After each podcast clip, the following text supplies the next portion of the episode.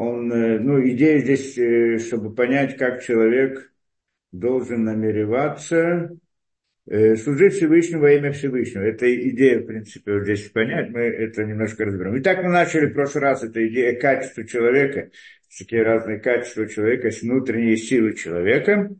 Там мы говорили про гнев, потом говорили про гордость, да? Что-то начали это. Так здесь мы должны понять некоторую вещь, то, что он здесь объясняет, мы сейчас посмотрим. И говорит он так, да, что вот, э, что одна из проблем, которые есть у людей, да, гордость, гордость. И это э, Тора э, очень, э, да, говорит об этом, э, да, как это, э, да, э, что понятие гордости это очень плохое качество. Где это приводит, э, говорит он, что человек должен остерегаться очень. Да Значит, человек должен очень остерегаться, чтобы он не поднялся, в, поднял себя в своем сердце, это как бы не возгордился внутри сердца, из-за того, что он служит Всевышнему в чистоте, в чистоте мысли. Мы должны понять эту вещь, да, то есть он, он говорит о некоторых, некоторым, некоторым да, э, понятии, что когда человек, он вдруг начинает быть, да, вот делать там все намерения или еще что-то, да, вот быть такой вот, как мы это учили, э, в служении Всевышнему делать, доходить до каких-то уровней понимания или еще что-то, да, то тогда вдруг у него может появиться вот внутри его мысли, что вот какой он высокий, большой и важный. И это Тара говорит нет. Почему? Где это сказано? Э, дальше нужно очень остерегаться этого. Цари хатали поспешным жезлами. От выкатуми фураж, это написано в Мишле, он приводит посылку из Мишли, то и вата шем коль гвалев, что ненавистно перед Всевышним, то Ваташем ненавистно, противно, как это перевести точно. Всякий, кто гордится в сердце, возгордился в сердце.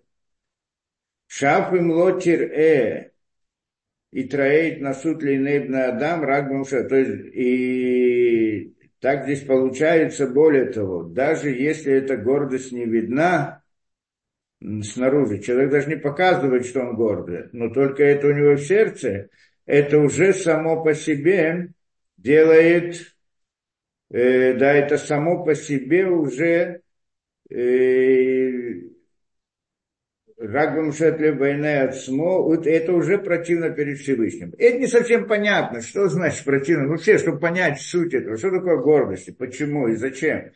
И почему это плохо. Я знаю, есть в многих народах во многих народах гордость это важная вещь, большое качество, наоборот. У евреев это как бы, да, противное Всевышнему, плохое качество, которое считается. С чем человек должен, э, как бы, э, справляться, бороться, я знаю, э, исправлять внутри самого себя. Ну что, что значит, э, что значит гордость и почему это так? Ну, там дальше он приводит, э, в чем проблема гордости, Шиколя Митеэр, дальше приводит из моры, Марасута, Шиколя Митеэр, Каилю Бана Бама, что каждый, который будет гордиться, он как будто бы построил Бама, то есть делает э, идолопоклонство. И в каком-то смысле связано тоже с понятием идолопоклонства. Почему? Э, ну, по-простому, что это значит? Человек, который гордится, он считает себя важным, ну, э, больше, чем другие, но по сути э, да, он как бы э, ставит Всевышнего на, на, на второй план. Это мы должны понять эту вещь, в общем-то. Что когда Всевышний, э, что это значит? Что и возгордился, гордость, это значит, э, что он ставит Всевышнего на второй план. Что это значит на второй план? Что значит, он как бы отодвигает Всевышнего? Так он и говорит здесь. Шхина как бы плачет по нему, и как Каилю, Дохе, Краглавит, Барашмон, как будто бы отталкивает ноги Всевышнего. Шемикубаля лаба омер, эн они, эн у, эн они, вугу яхалим лядур б кейхат. И тогда как бы мы не можем вместе находиться. Значит, я как бы важный. Это, э, это интересная вещь сама по себе. Э, э, э, гордость человека, что это значит? Что он как будто бы выгоняет Всевышнего. Почему? Потому что на самом деле, когда он думает, что он такой важный, почему он это думает? Вообще, есть такой вопрос. А в чем человека гордится? Я вам расскажу историю, чтобы понять эту вещь. Да, это был один из раввинов здесь недавно, вот некоторые годы, был очень важный такой, да.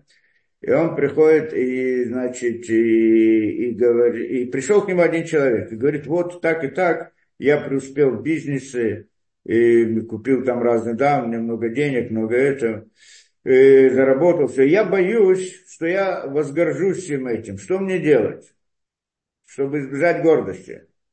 Он у него спрашивает, говорит, сначала не понял, что он говорит. Он говорит, подожди, ты выучил весь Талмуд? Он говорит, нет, я не знаю. Может быть, ты выучил одну Масехет, один трактат, ну, знаешь весь, все хорошо. Он говорит, нет. Нет, этого я не знаю. Может быть, ты еще что там спрашиваешь? Он говорит, нет. Он говорит, я не понимаю, чем тебе гордиться? Чем ты гордишься? То есть тем, что он преуспел, тем, что он сделал, что он преуспел в том или другом, в том или другом. То есть, э, как это человек гордится, что, о, например, от, э, простые вещи есть в душе. Человек гордится тем, что он красивый. Что значит он красивый?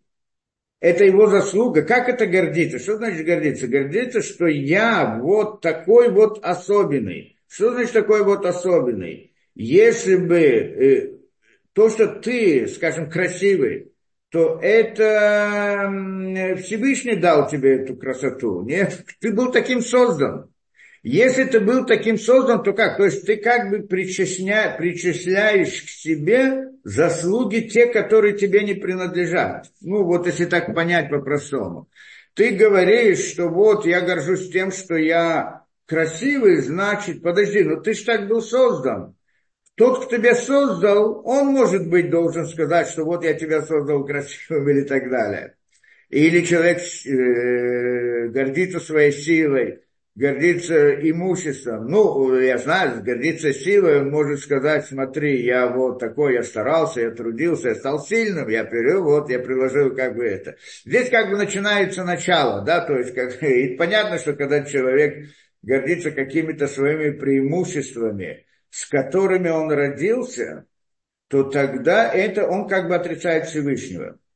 Почему? Потому что здесь есть идея отрицания Всевышнего в этом, что как бы это это его заслуга. Это он и причина этому. Но иной раз есть другие вещи. Человек говорит, я вот стал э, сильным. Почему? Что я прилагал усилия. Или же я был, стал богатым. Почему я стал богатым? Потому что я преуспел, я знал, я умел, я делал, я был, э, то есть я умный, я знаю, как все это делать. Это значит гордость. В этом я горжусь. То есть, на самом деле, Всевышний мне не дал богатства, но я достиг, несмотря на то, что Всевышний меня сделал бедным, я достиг, что я стал богатым.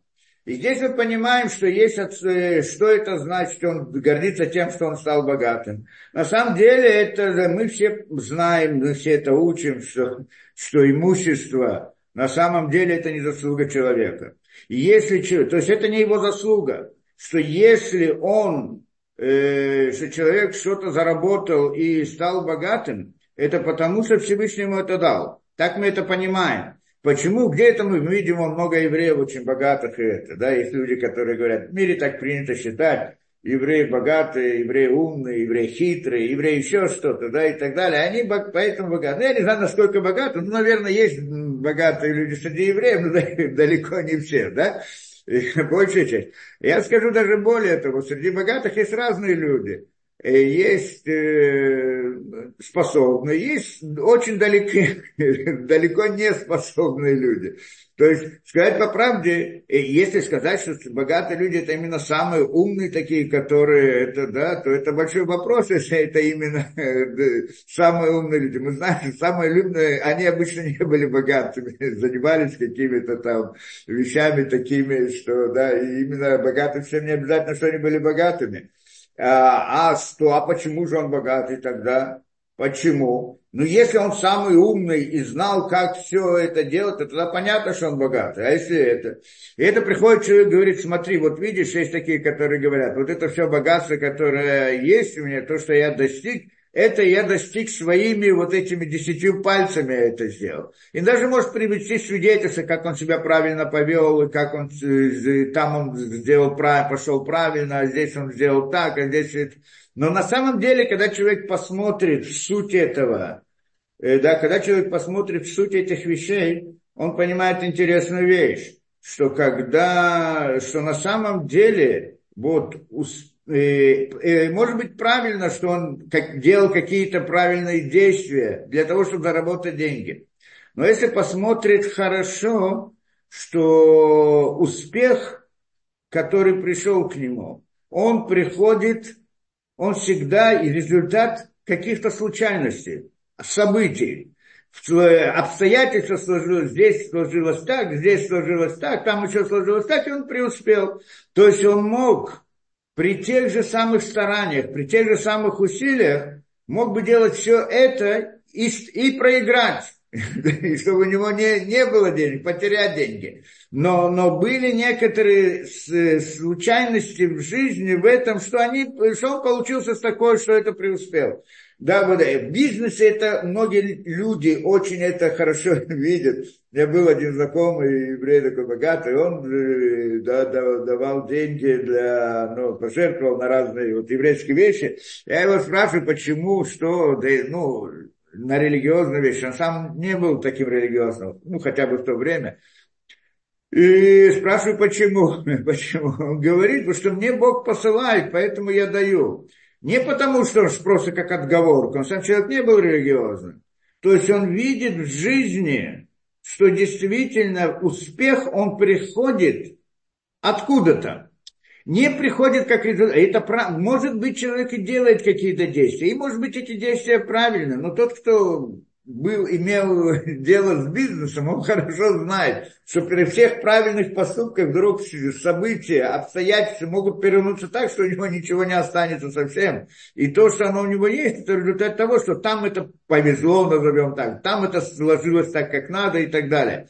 Человек, который этого не видит, это он не хочет видеть, тогда он видит только себя и не видит это. Это, это значит, это значит, это идея гордости. То есть, когда человек понимает, что вот все преуспело, то что, что, да, что, что Всевышнему помогает, он видит, что что-то получается, происходит и так далее, то тогда он благодарен Всевышнему за это. Когда же он на эти случайности не обращает внимания, то тогда он говорит, это я это сделал, это своими пальцами я сделал. Получается здесь, что он отрицает Всевышнего немножко понятна эта идея, да, что значит, э, что значит гордость? Это значит, что человек при, да, как бы, как и он точно здесь говорит, он выводит Всевышнего из мира. На самом деле то, что у евреев есть это преимущество, богатство, откуда оно приходит, все это, это мы знаем, это благословение Ицхака, которое было дано что поэтому оно приходит. Не потому, что, может быть, есть среди бизнесменов люди умные, люди глупые, люди такие, люди разные, да, понятно. Но успех, даже когда он очень умный, у него может быть и не быть этого успеха. Вот это вот обстоятельства, которые складываются э, подходящим образом так, что он приходит к успеху, и в большинстве случаев, во многом, если не во всем, зависит от различных случайных событий и как сложились обстоятельства. Э, это вопрос, а откуда мы знаем, как, как обстоятельства складываются, кто ответственный за это, где источник этому. Это мы сказали, тот, кто хозяин случайности в мире, он может этими же случайностями привести к тому, что человек стал богатым или человек стал бедным. Это, э, да, что э, это, это известная вещь, что да, кто кто причина этому. Поэтому, а поскольку в нашем понимании нет случайностей в мире, а все случайности только для нас они выглядят случайностями, но на самом деле они направлены. И, и, и это идея благословления, что если Всевышний как бы хочет дать человеку это имущество, то тогда он э, делает так, что у него это получается. Тому, кому это нет, то, то так, что у него не получается. У меня был один знакомый, тоже говорит, я такой умный, я все знаю, я вот даже ко мне приходят, советуются, вот как сделать и так далее, я им советую, они преуспевают не там зарабатывают деньги. Но я никогда, у меня это не получается. Почему? Тогда он тоже как бы восстает против Всевышнего. Почему Всевышний мне так делает? Тоже осознает эту вещь. Но, но да, я другим я советую, и они, они преуспевают. А себе я не могу это, что-то пытаюсь сделать, не получается. То есть, в принципе, если мы здесь поймем эту идею, что э, правильно, что, как скажем, человек э, гордиться своей, э, да, своей красотой, это глупость, просто дикость какая-то, да, что значит, я гору, я такой горжусь, что вот я такой красивый. Он ничего бы этому не при, он это не сделал, к нему это никак не относится. А он этим гордится, как бы он выталкивает источник, причину того, кто это был сделал. Что он должен был бы сказать? Я благодарен тому, кто создал меня таким вот это, то есть это, противопо, э, это, это противоположно его гордости. То есть противоположно его гордости это признание Всевышнего и вера в Бога. А он что делает? Гордится, тем самым отталкивает Всевышнего. Поэтому это плохо. Так я понимаю. Это называется язычество, как идолопоклонство. Он, да, ты, ладно, тем, скажем, в богатстве и так далее, так он там не поним... Э, это тоже идея гордости, что он не хочет смотреть, как к нему это богатство пришло, как оно приходит. Всякий, кто проследит, э, да, что деньги, как они приходят, деньги, они приходят, э, да, как некоторая последовательность сложившихся обстоятельств. Очень хорошо, что человек проследит сам это. И даже не обязательно какие-то большие деньги, а вот все пропитание человека, обеспечение, оно как результат каких-то событий, которые вдруг произошли. Человек иной раз не обращает на это внимания, говорит, вот так и так я, как это, да, я работаю, вот все время, да, и, и вот то, что я зарабатываю, то я и получаю, никто мне выше не помогает и так далее. В любой момент он может потерять эту работу. В какой-то момент он приобрел работу лучшую, хуже и так далее, и так далее. То есть это вопрос взгляда на мир что когда человек смотрит на мир и видит, и не видит там, э, да, да. Речь, да. Э, где мы находимся?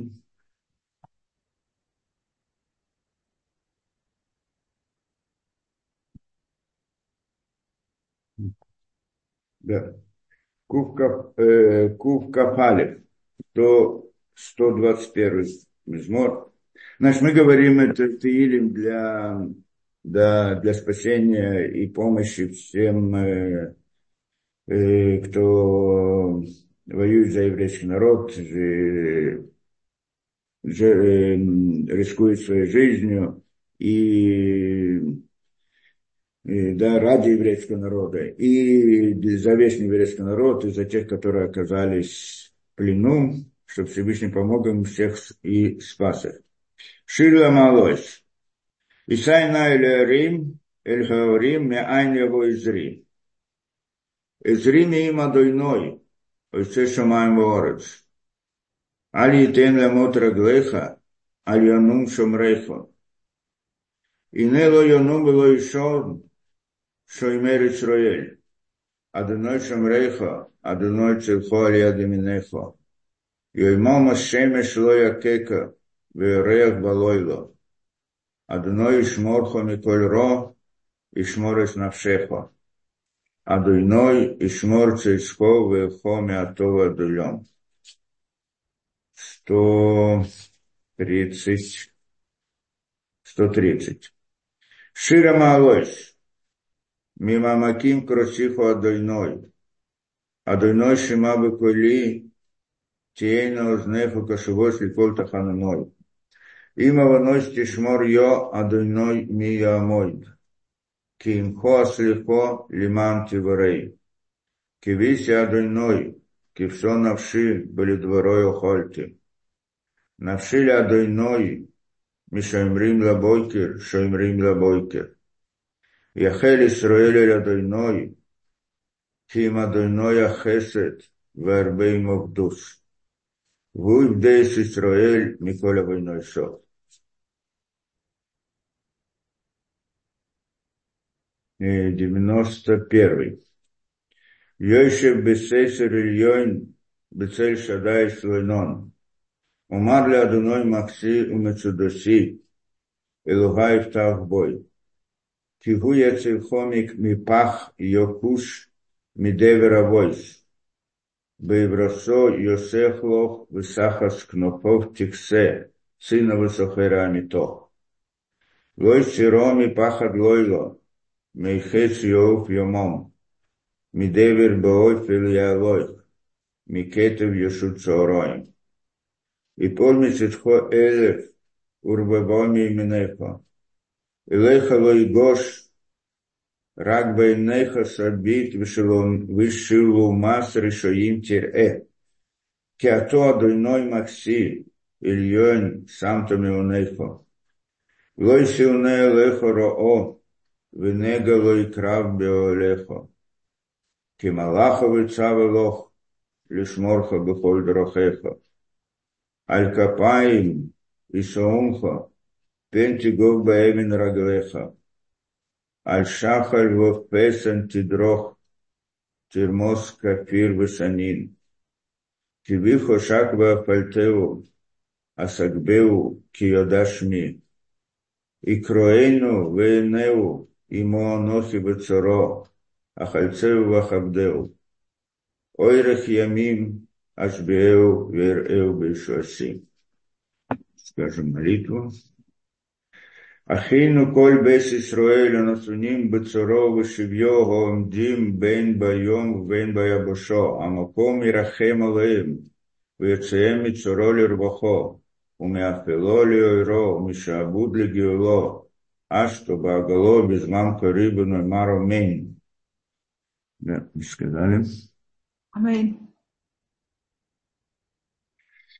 Да, значит, в принципе, это эта идея. Что значит гордость? Что человек причисляет себе заслуги Всевышнего, то есть ставит себя на место Всевышнего. Так получается. Я горжусь своей, своей красотой. Как это красота? Что такое? Или горжусь еще чем-то.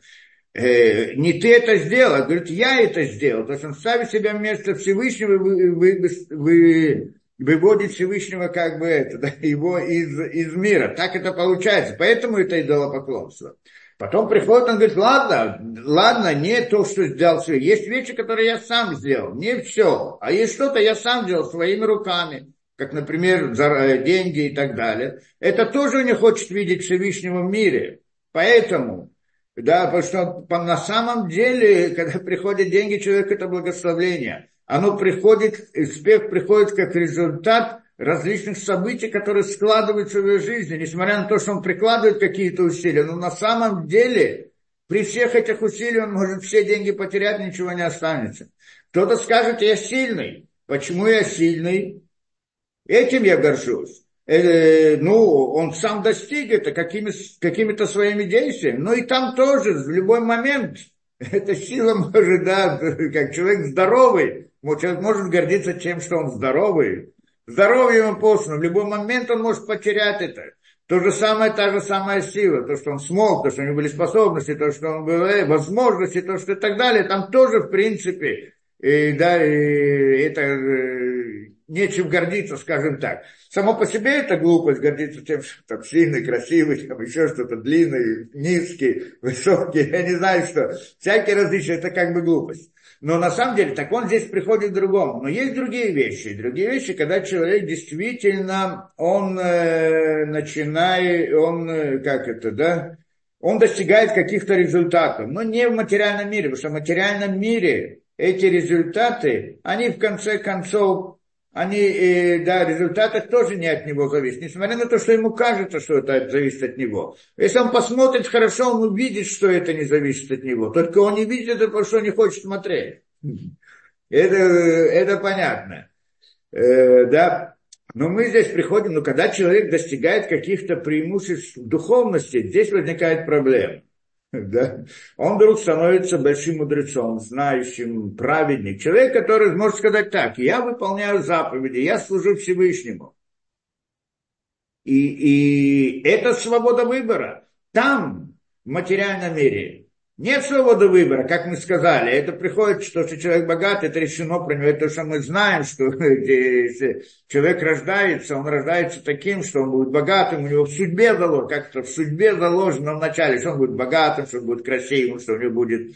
Даже, даже сказано, что, что человек, когда э, женится, он выбирает девушку, которая ему нравится, он ее выбрал. Ну, сказано, что не он ее выбрал, а он, когда был зачат, он должен был родиться, и в тот же момент была, значит, предназначена ему та самая женщина, за которую он женится.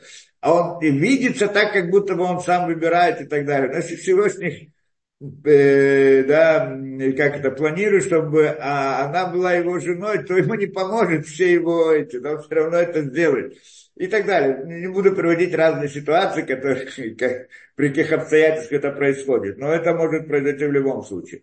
Это даже в этом не его действие. А вот в других случаях мы сказали, да, у человека есть свобода выбора. В чем свобода выбора? Что он выполняет заповеди. Так он выполняет заповеди. Если выполняет заповеди, кто это выполняет? Он выполнил. Если он это выполнил, он это сделал, это его действие, это не что-то, то тогда получается, что у него есть место для гордости. Я что-то сделал, это, это зависит от меня. Он стал праведником, это потому что он праведник. Он стал мудрецом, потому что он учился и знал, это была его свобода выбора. И тогда, может быть, скажем, что здесь у него есть место возгордиться. И это, в принципе, то, что говорил тот самый э, мудрец тому, это, раввин этому отвечает. Чем тебе гордиться, что тебе машину ты купил дорогую? Этим гордиться, как... Это, это просто глупость гордиться, из которой там гордятся разными вещами, это глупость гордиться. А есть, которые, да, но, но, но тогда возникает вопрос, э, да, у человека, который большой, как вдруг Э, да, сам по себе вопрос, э, да, это, есть место для гордости, а он не хочет гордиться. Вопрос, как это может быть? Как это все спрашивают? Что значит человек не гордится, если он очень умный, достиг больших знаний, и у него нет гор, он не гордится? Что значит не гордится? Он не причисляет к себе эти... Э, э, он считает себя, как все незнающим, он, он же не считает, он же знает, что он знает. Это всегда спрашивают вопрос. У меня был такой вопрос с моим учителем. Как, скажем, Вилинский Гаон. Что он был, да, что он считал себя, что он не, ничто не знает. Он же знал, что он гений, который великий. Это. Он разве не знал про это? Так как же он это, так что знать, чего не, не возгордись? Не возгордись, значит, что он должен знать должен думать, должен э, считать себя, не возносить себя над другими, то есть что он должен считать себя как другие? Это вопрос, как это работает. Э, ну, там мне он объяснил, это, в принципе, как это сказано в книгах, идея, что такой человек, он не причисляет себе это как заслугу. Немножко надо понять эту вещь, что это значит. Да, мы пытаемся тоже немножко понять. Не, не, он понимает, что он больше, чем другие, но не да, умнее, чем знает больше, достиг многого, но он не причисляет себе как заслугу. Почему? Ну, одна из вещей, одно из понятий, как это сказано, что, э, что на самом деле это твоя обязанность. Это твоя обязанность. Как твоя обязанность? То, что ты выполняешь заповедь, и ты гордишься тем, что ты выполнил заповедь, если ты ее не выполнишь, тебе полагается наказание. То, что ты здесь, это то, что ты должен, обязан сделать, то, что для этого тебе дали, для этого все возможности, для, для этой цели послали и так далее. Как э, человек, э, пошел, пришел на работу, выполняет работу, делает работу. Вот и гордится, вот какой я, я сделал работу. Как ты должен был это сделать? То есть, во-первых, он не причисляет себе это как заслугу, а как обязанность, если человек, это понятно, что то, что если человек кому-то должен деньги, в долг, и он возвращает ему долг, так что он теперь гордится, что и вот я таю тебе долг. ты, ты, ты обязан был сделать. Нет здесь места для гордости. Это интересная идея. Надо подумать, как это работает. Я, я то, что даю, это не, не, это не, э, да, это моя обязанность, это был мой долг. Да, от этого. Так он был, это, это одна точка зрения здесь. Э, что как бы не причисляет к себе, не причисляет к себе вот эту, не видит себя в этом заслугу он, в принципе, так был создан, в общем-то. Если понять это, несмотря на то, что, как мы говорим, то, что человек был создан Всевышним, так он не может этим гордиться. Только то, что он достиг сам, своими силами. Здесь мы говорим, что на самом деле Всевышний его создал таким, чтобы он достиг этого. То есть, в принципе, это тоже было дано ему Всевышним. Только если он этого не делает, то тогда есть к нему ответственность. А то, что он это сделал, так это не его заслуга, то, что он был обязан. Это, так он был создан для этого. У него было дано все для того, чтобы он был создан таким. Это интересная вещь. Мы, э, здесь у нас был тоже, э, да, как-то э, один раз история была. Один раз я поехал там своими родственниками на могилу Бабасали. Бабасали, знаете, один из праведников, там по разным причинам. И, значит, поехали туда, один из больших праведников, и там мы там э, э, разбирали этот вопрос. Почему люди приходят к праведникам на могилу? Зачем надо приходить к праведнику на могилу? В чем здесь идея? И я им там объяснил эту вещь. Так э, в Аризале сказано, что, что что происходит? Что человек, даже на самом деле мы, как говорим, мы Адам решен, Адама решен это душа. Душа Адама решена первого человека. Душа первого человека, это был, она включает в себя души всех людей, в общем-то. Ну, мы говорим про еврейский народ, душа и так далее, не будем в это входить. Включает, в общем-то, весь мир. Душа Адама. Только там он был Адам. Теперь, он там, душа его состоит из чего? Э, как, э, как э, душа, она э, Адама или сам Адам, это как мы сравниваем с человеком обычным, да, что человек, у него есть тело, Всевышний создал человека подобие Всевышнему, что его тело, оно как бы, есть в нем схема на духовные миры. И поэтому э, здесь как, как у человека есть голова, руки, ноги и так далее – как бы его душа, она как бы тоже разделяется на голова, голову, ноги и так далее. Можно сказать, не, не в понятиях телесных, а в понятиях логических. Что есть такое понятие голова, нога, руки, ноги и так далее. Получается, что всего в человеке, как мы знаем, есть тарьяга, 613, значит, 248 органов и 365 жил. Да? И у Адама тоже было как бы 248 органов, и это, да, тарьяг 365, то есть всего 613, скажем, органов, частей, скажем так. Каждый из них, каждый из них там, сути души его, это был корень. То есть, не, не так, что, каждый, что его, вся его душа разделяется на 600, на 613 частей. Каждая часть, она тоже разделяется на 613 корней. Каждый корень из него выходит, может выйти до 600 тысяч искр, что каждая искра, она входит, это является душой человека. Да, да, да. И вот э, мы говорим здесь, что это душа еврейского народа, как бы то ни было, получается каждый, то есть что это значит? Каждый корень, корень души, корень, то есть э, э, вся вся, как то, э, душа Адама, это значит 613 органов, в каждом 613 корней, в каждом корне 600 тысяч искр, которые, может быть 600 тысяч, может быть меньше, это зависит от различных ситуаций. То есть она как бы разбивается, разбивается на искры, искры, искры, и потом, когда рождаются люди, они рождаются, вот это какая-то искра, одна из этих искр, это душа человека в наше время. Наше время, в те времена. И вот э, сказано там в Аризале, что э, когда человек, э, да, когда человек старается, хочет, э, да, хочет как бы приблизиться ко Всевышнему, один из способов, то, что есть, то, что происходит с ним, что, э, что может произойти с человеком, что, э, скажем так, обратно, да, что вот тот корень, да, сейчас разберем, тот корень души, в нем тоже есть голова, тело, руки, ноги и так далее, разные уровни. Есть искры, которые выходят из головы, есть искры, которые выходят из тела, из руки, не в телесном смысле, а вот из этих логических разделений. И так далее. Получается, что как бы есть много людей из одного корня. И в этом корне есть души, которые очень праведные, есть души, которые мудрецы, есть души, люди, которые просто хорошие евреи, есть такие, есть другие, простые люди и прочее. Все они, все они как бы приходят из этого корня. Когда приходит человек,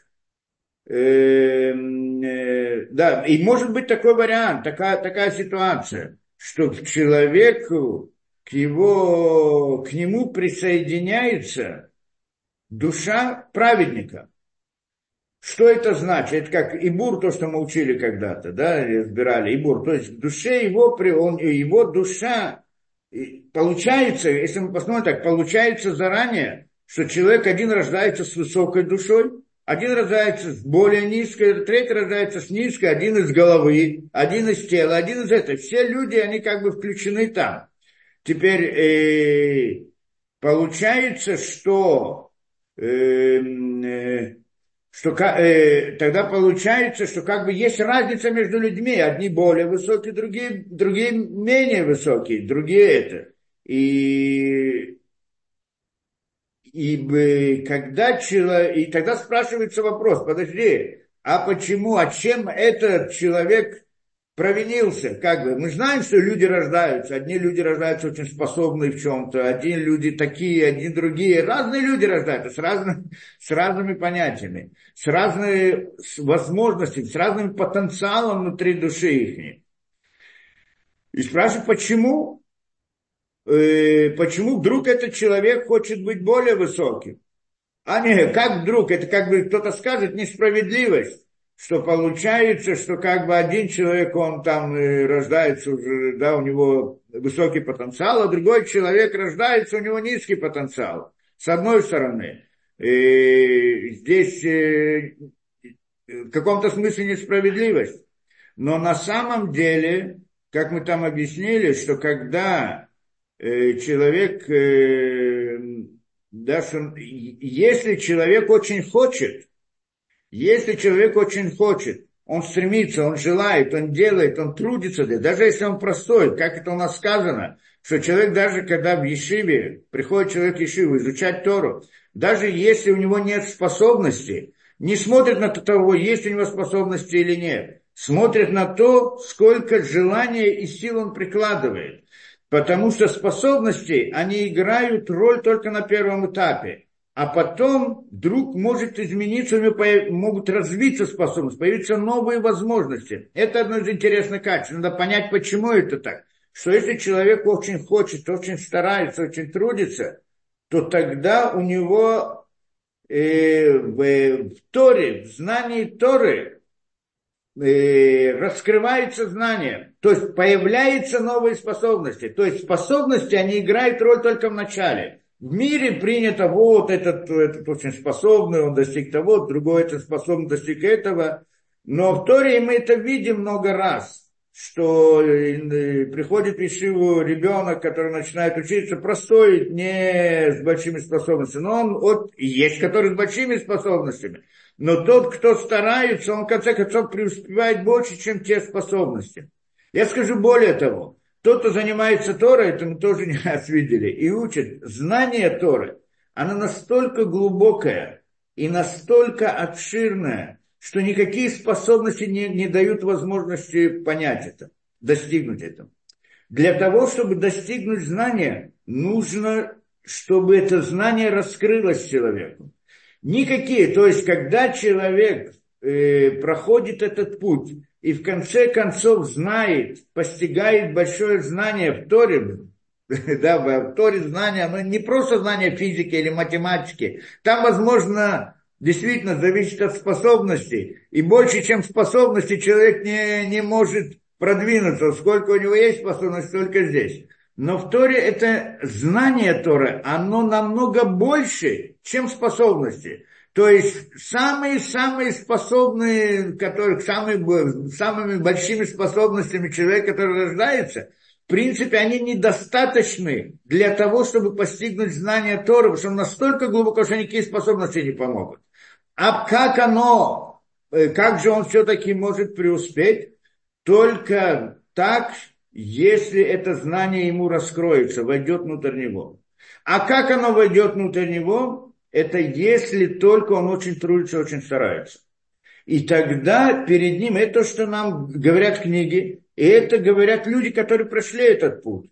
Они свидетельствуют об этом. Что человек, который, как мы говорили не раз, да, человек проходит время, он меняется. Когда он в Торе, как мы говорили, что есть люди говорят, говорят, я был, да, я, я пожилой уже, говорит, я как молодой, в душе я молодой, то же самое, только сердце, только тело у меня такое, но на самом деле душе молодой. Значит, душе молодой. Человек, который жил, учился, стал в возрасте, стал, прошел много. Как он может быть то же самое, то, то же самое мировоззрение, то же самое осознание, то же самое понимание?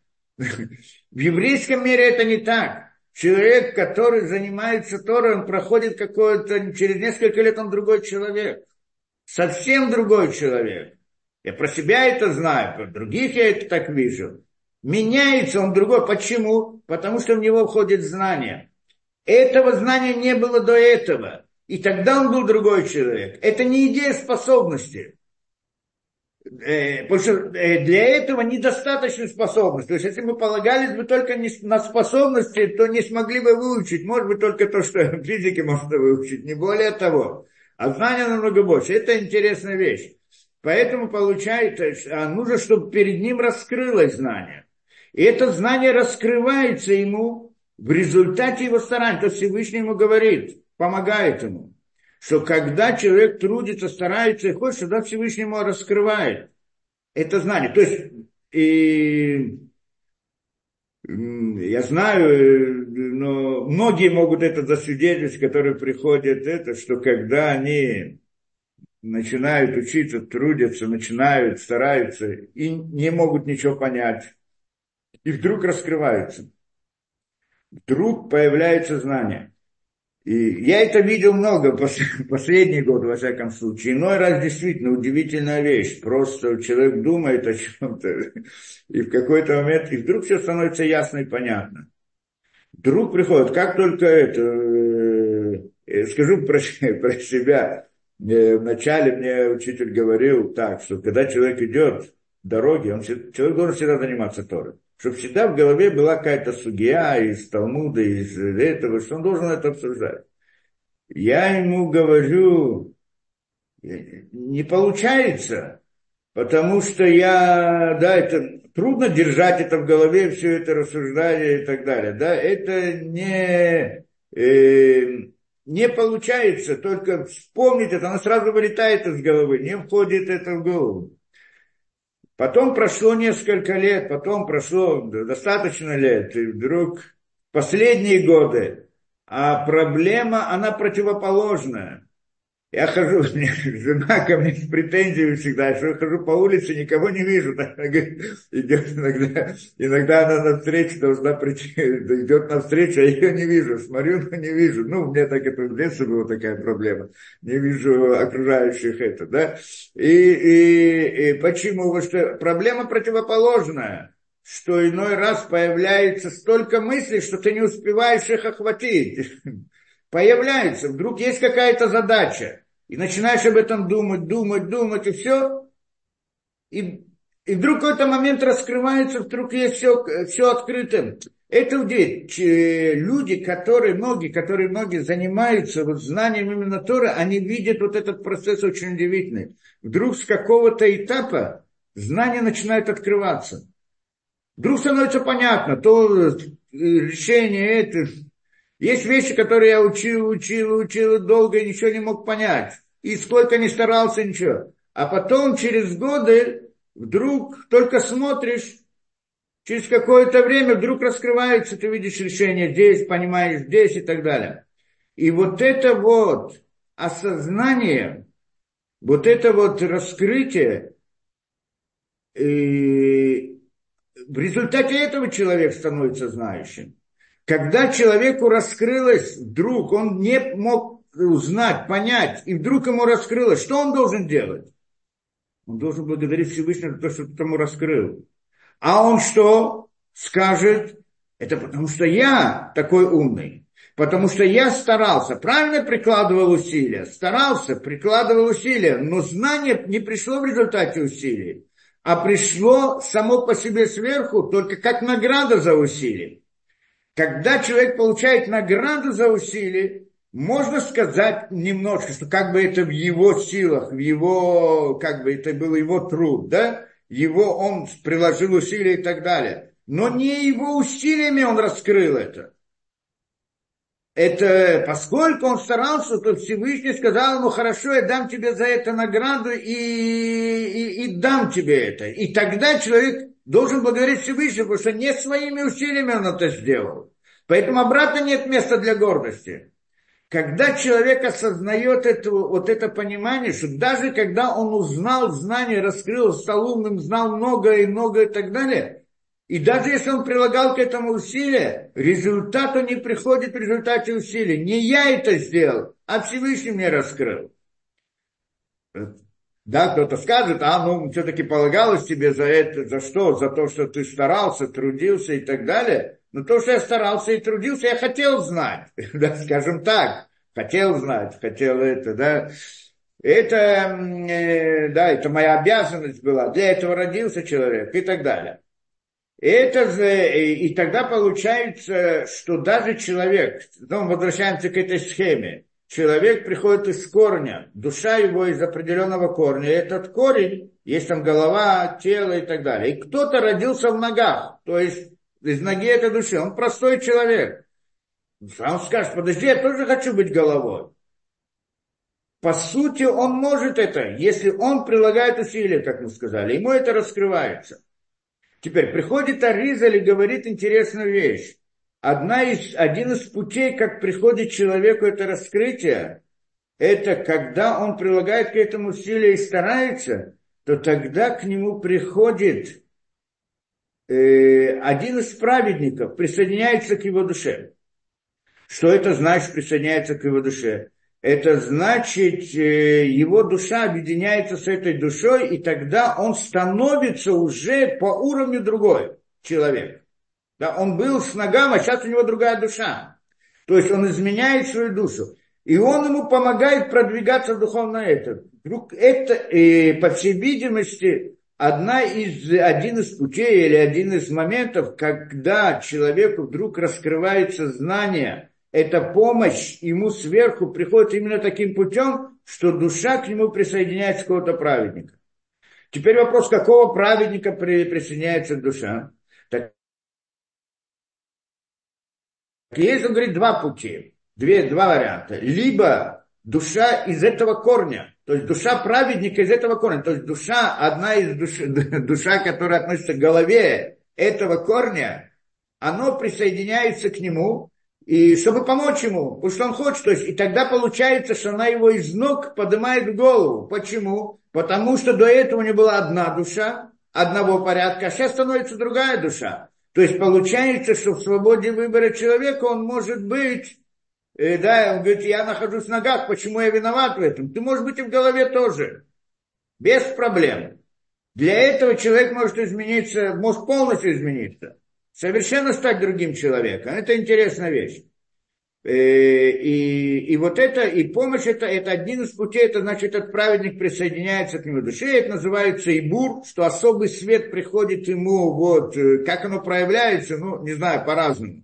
Но и тогда он, она ему, э, эта душа ему помогает. Есть другой путь, он говорит, что есть другой праведник, который не относится к его корню души, но если он, этот человек, при вот это вот взял на себя выполнение некоторой митсвы, бымесирут непиш, то есть он какую-то определенную митсву выполняет ее с большим рвением, как это месирут непиш, дает жизнь ради этого. И эту же митсву, тот самый праведник, другой, не из его корня, он тоже в нее приложил, вот, да, делал ее месирут непиш, то тогда он как бы связывается с этим праведником. Этот праведник тоже, его душа спускается в этот, вот, к нему и может помочь ему подняться вверх.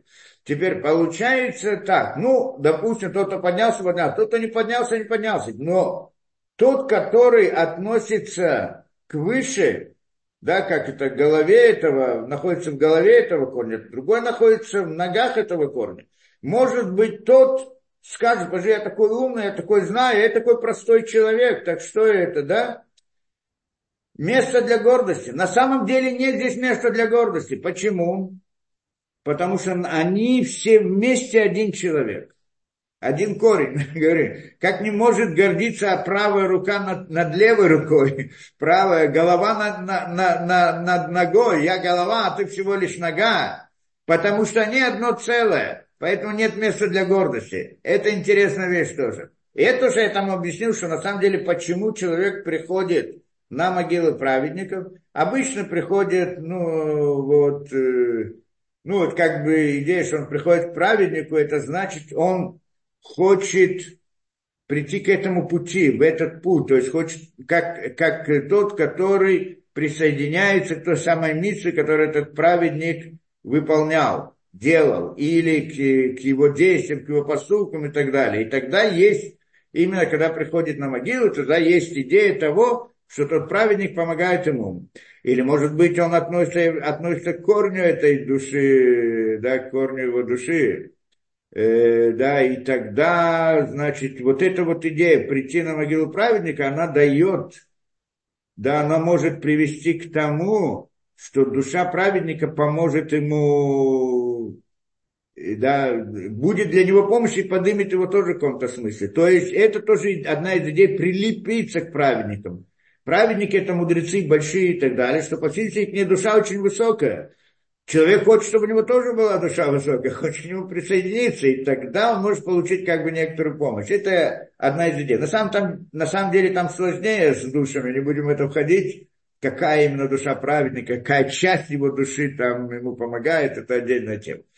Но как бы то ни было, это есть идея. То есть получается, здесь мы видим, что что? что даже в таком случае человек, который достиг своими силами большое знание, и у него есть, на первый взгляд, причина, чтобы гордиться над другими. Сказать, я, я это. Почему? Потому что я свои, своими силами достиг этого.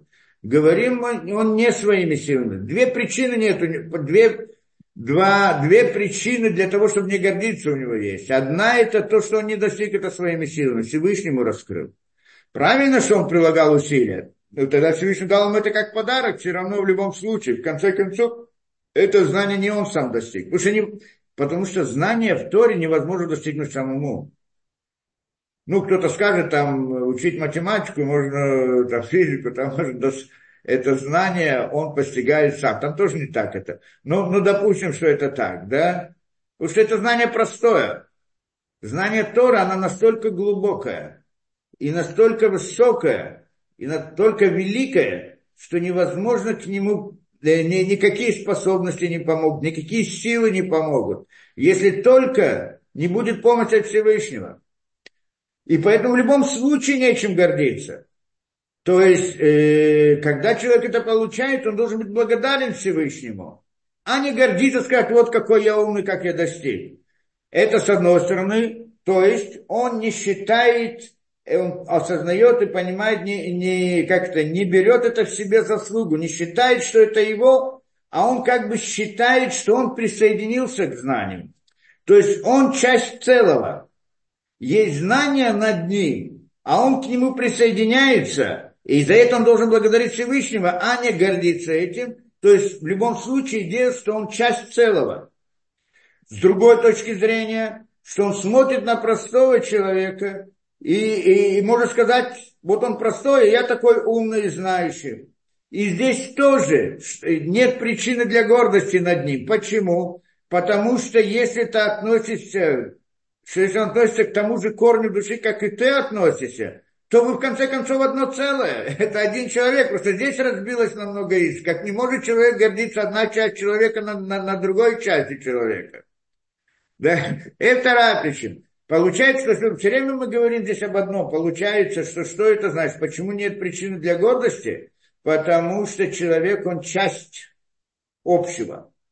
Да, это идея. Часть общего, часть Всевышнего, часть мироздания, часть этого выполняет свою роль, а не становится сам по себе, что вроде бы идея гордости говорит ему, что ты сам по себе, что ты вот такой вот особенный, что это, да, как это достигаешь своими силами, делаешь сам, вот я такой важный и прочее, и тогда он как бы от, отталкивает Всевышнего и ставит себя на его место, поэтому это язычество, идолопоклонство. Поэтому, говорит, здесь надо остерегаться очень этого. С другой стороны, э, да, это мы говорим, что это проблема человека, который знает много, раскрывает много. Но на самом деле мы говорим что? Что человек, который знает много, он меньше всего гордится. Почему? Потому что он понимает, что ничего не знает. И наоборот, как мы говорим, что человек, который ничего не знает, он обычно гордится. И это очень интересная вещь, что да, именно люди, которые меньше всего из себя представляют что-либо, у них есть вот это ощущение гордости. Что-то я там, где я родился, там все люди гордые. Гордость это самое главное. Я так думал, мне было непонятно, был ребенка тогда, такой гордый ходит, там, так, там, там ходили гордо так, не, не принципиально, на Кавказе. Там все, все гордые. И я спрашиваю, чем он гордится? Ну ладно, ну, это гордость плохое качество, хорошее качество, ну хотя бы должна быть какая-то логика. Ни силы, ни красоты, ни, ни вещь ни денег, ничего нет. Вот просто так вот, да, и вот он гордый. Чем гордый? Гордится своей гордостью. гордится своим, что он гордый. Это было такое качество удивительное, эта вещь. Гордиться. Как можно гордиться чем-то? Не, я понимаю, что в мире принято, гордость это не считается как бы отрицательным качеством, и поэтому ладно, я могу понять его, что это. Но, но, но чем гордиться? Ну, вот, имей какое-то преимущество, хотя бы видимость этого, можно было это то э, и то, человек ни, ни, ни ума нет, ни сил нет, ни красоты нет, ничего нет, о чем гордиться. То ладно, это ладно, но в любом случае, э, на самом деле, знание, на самом деле, когда человек, чем больше человек знает, тем меньше у него причины для гордости. Почему? Это интересная вещь. Э, на самом деле, как это мы думаем, да, что человек, который Ребенок, ребенок, вот он знает то, что он знает, перед ним раскрылся его мир, который он знает. Он знает, и тогда он знает, что он все знает. Тогда у него осознание, что он все знает. Вот все. Да, он перед собой видит, ребенок, я знаю, он там возрасте. Потом вдруг он учился где-то, услышал что-то, научился что-то, и открылось новое знание, которого не знал до сих пор. И тогда человек понимает, что если я вот думал до этого, что я все знаю, а сейчас я открыл что-то новое, значит, может быть, есть еще что-то новое. Да? Может быть, есть еще что-то новое. Может быть, еще есть тоже вот столько, сколько я знаю. Может быть, есть еще что-то, что... Когда он открывает еще что-то, узнает больше, то ему понятно, что, может быть, есть еще что-то больше. Но вот как бы такого порядка.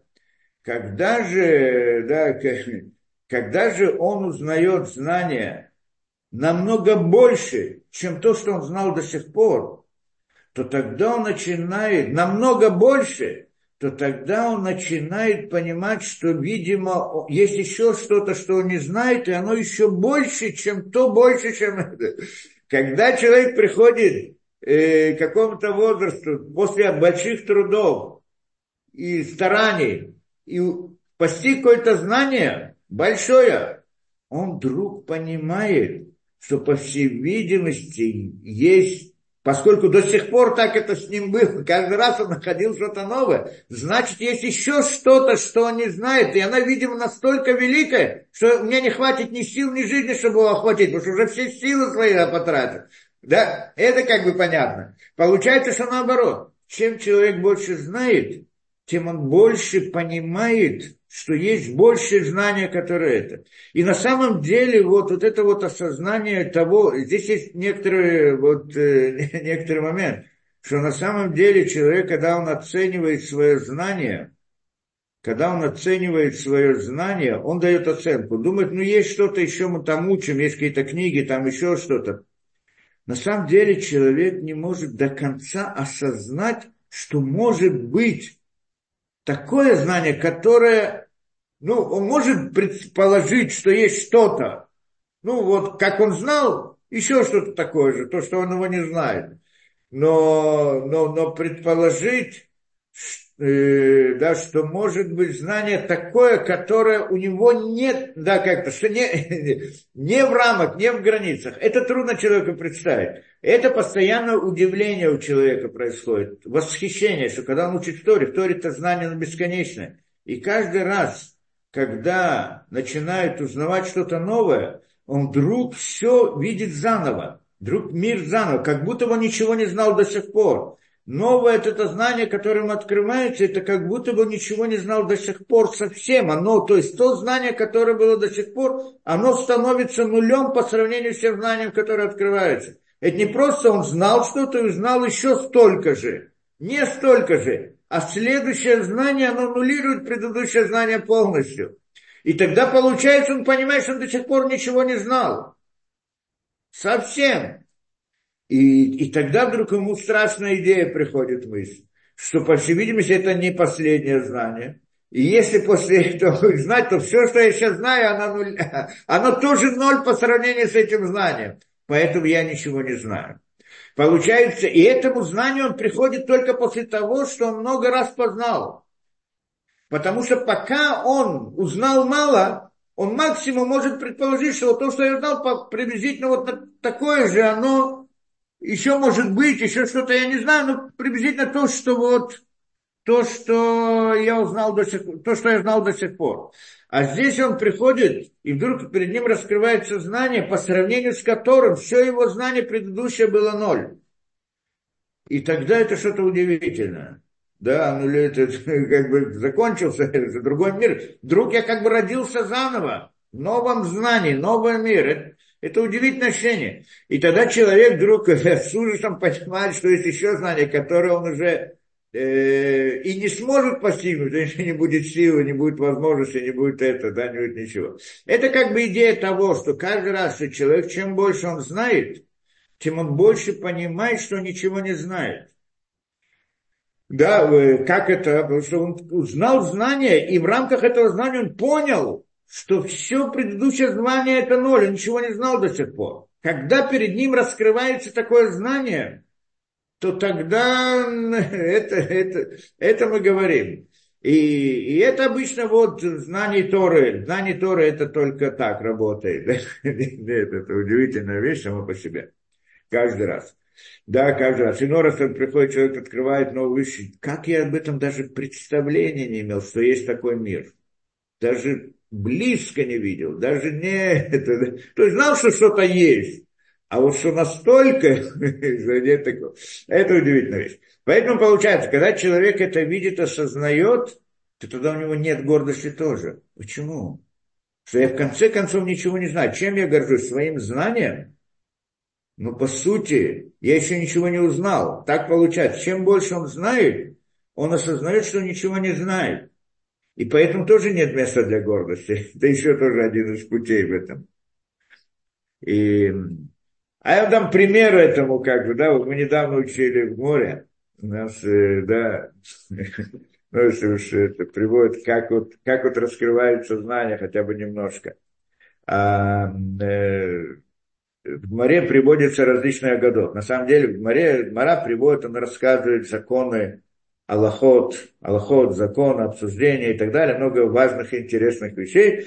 Но также внутри этого есть в различных местах э, есть такое понятие агадот. Что значит агадот? Это такие рассказы, такие как бы иной раз непонятные или иной раз очень простые, такие как типа рассказов, но на самом деле эти агадот, так называются агадот, на самом деле говорят мудрецы, что эти агадот включают в себя внутреннее знание, в принципе, все знание, которое есть в мире. В общем-то, что то, Талмуд это устная Тора, и, и оно включает в себя все устное знание, что это, это во-первых, все законы и так далее, это называется открытое знание, и все также скрытое знание, там Кабала и все, все знания о духовных мирах, тоже включается. Только оно не написано открыто, а э, пишется вот в виде таких загадок различных, которые надо уметь, тот, кто может раскрыть ее, пойти внутрь, может там узнать много разных интересных вещей для себя раскрыть. Обычно это,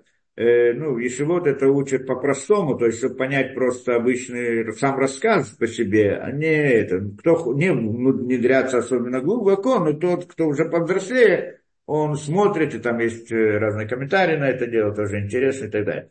Так здесь приводится это, на, мы здесь это учим, там Масахет Йома, и там рассказывается про храм, про Арона Койдыш, Арона Койдыш, да, что он находился в Койдыше Кадашин, и там, где он находился, то место, на котором он находился, там был камень.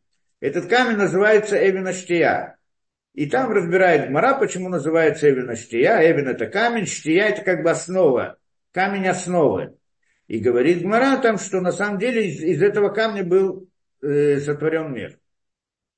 Сотворение мира было с этого камня, или началось с этого камня. Вот этот камень, это как бы центр мира, с которого возник весь все мироздание. И приходит Гмара, это приводит, э, Тана Шимим, это, это вот здесь братья говорит, Шимена Ушата Улям, что из него был сотворен мир, с этого камня. И говорит нам, значит, Мара, что это идет по мнению там мудрецов, которые вот спорят поэтому на эту тему и приводят эту брайту, где там э, э, есть спор по этому поводу между мудрецами. И там говорится так. Э, нам команда Омар Мицион не враулям. Это говорит, значит, идет как тот, кто говорит, что из Циона был сотворен мир. Что такое? Этот камень, он как бы находится на горе Цион, потому что гора Цион это гора, где находится Иерушалаем, называется Цион. И вот из него был сотворен мир. То есть, как бы, как мы говорим, что Израиль, там, храм, Иерусалим, это центр мироздания. Что значит центр? Из него был создан мир. И разбирается, есть братья, где рассказывается, как был сотворен мир. И говорит здесь Раби Лезер, несколько мнений. И Раби Лезер говорит так. Раби Лезер Омер, а улям мемцо то не вра. Мир был сотворен с середины.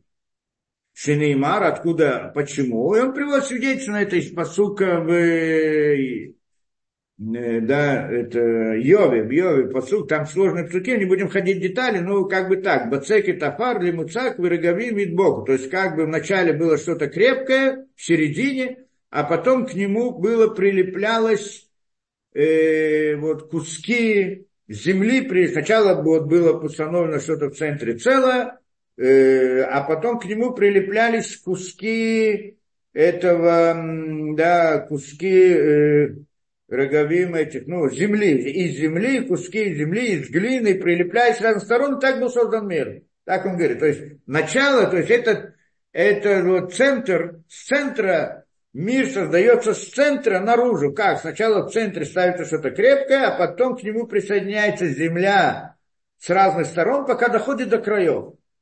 Это говорит Рамилезер. И, и посук из Йова приводит, для, как свидетельство. Раби Ишуоме, говорит, Улямина Задильневра, мир был создан со, со сторон. Наоборот, что мир создавался со сторон. Сначала были стороны, да, и где он приводит тоже посук, и тоже приводит посук из, из Йова, да, Невра, Шини Мар, что так сказано, Келишели Камар, Ави Эрец, Вегешем, Матар, Вегешем, ну, то есть говорит там э, Всевышний сказал, что был дождь, и был, э, э, как его, шелик, это, э, ну, снег и дождь и так далее. Не буду там ходить в разбор, разборки этого посука, если там войдем, там все комментарии, то есть объясняется как бы с, э, вот, внешнее, сначала внешнее, потом внутреннее, то есть мир был создан со сторон, а потом пришел к середине. Это спор между ними.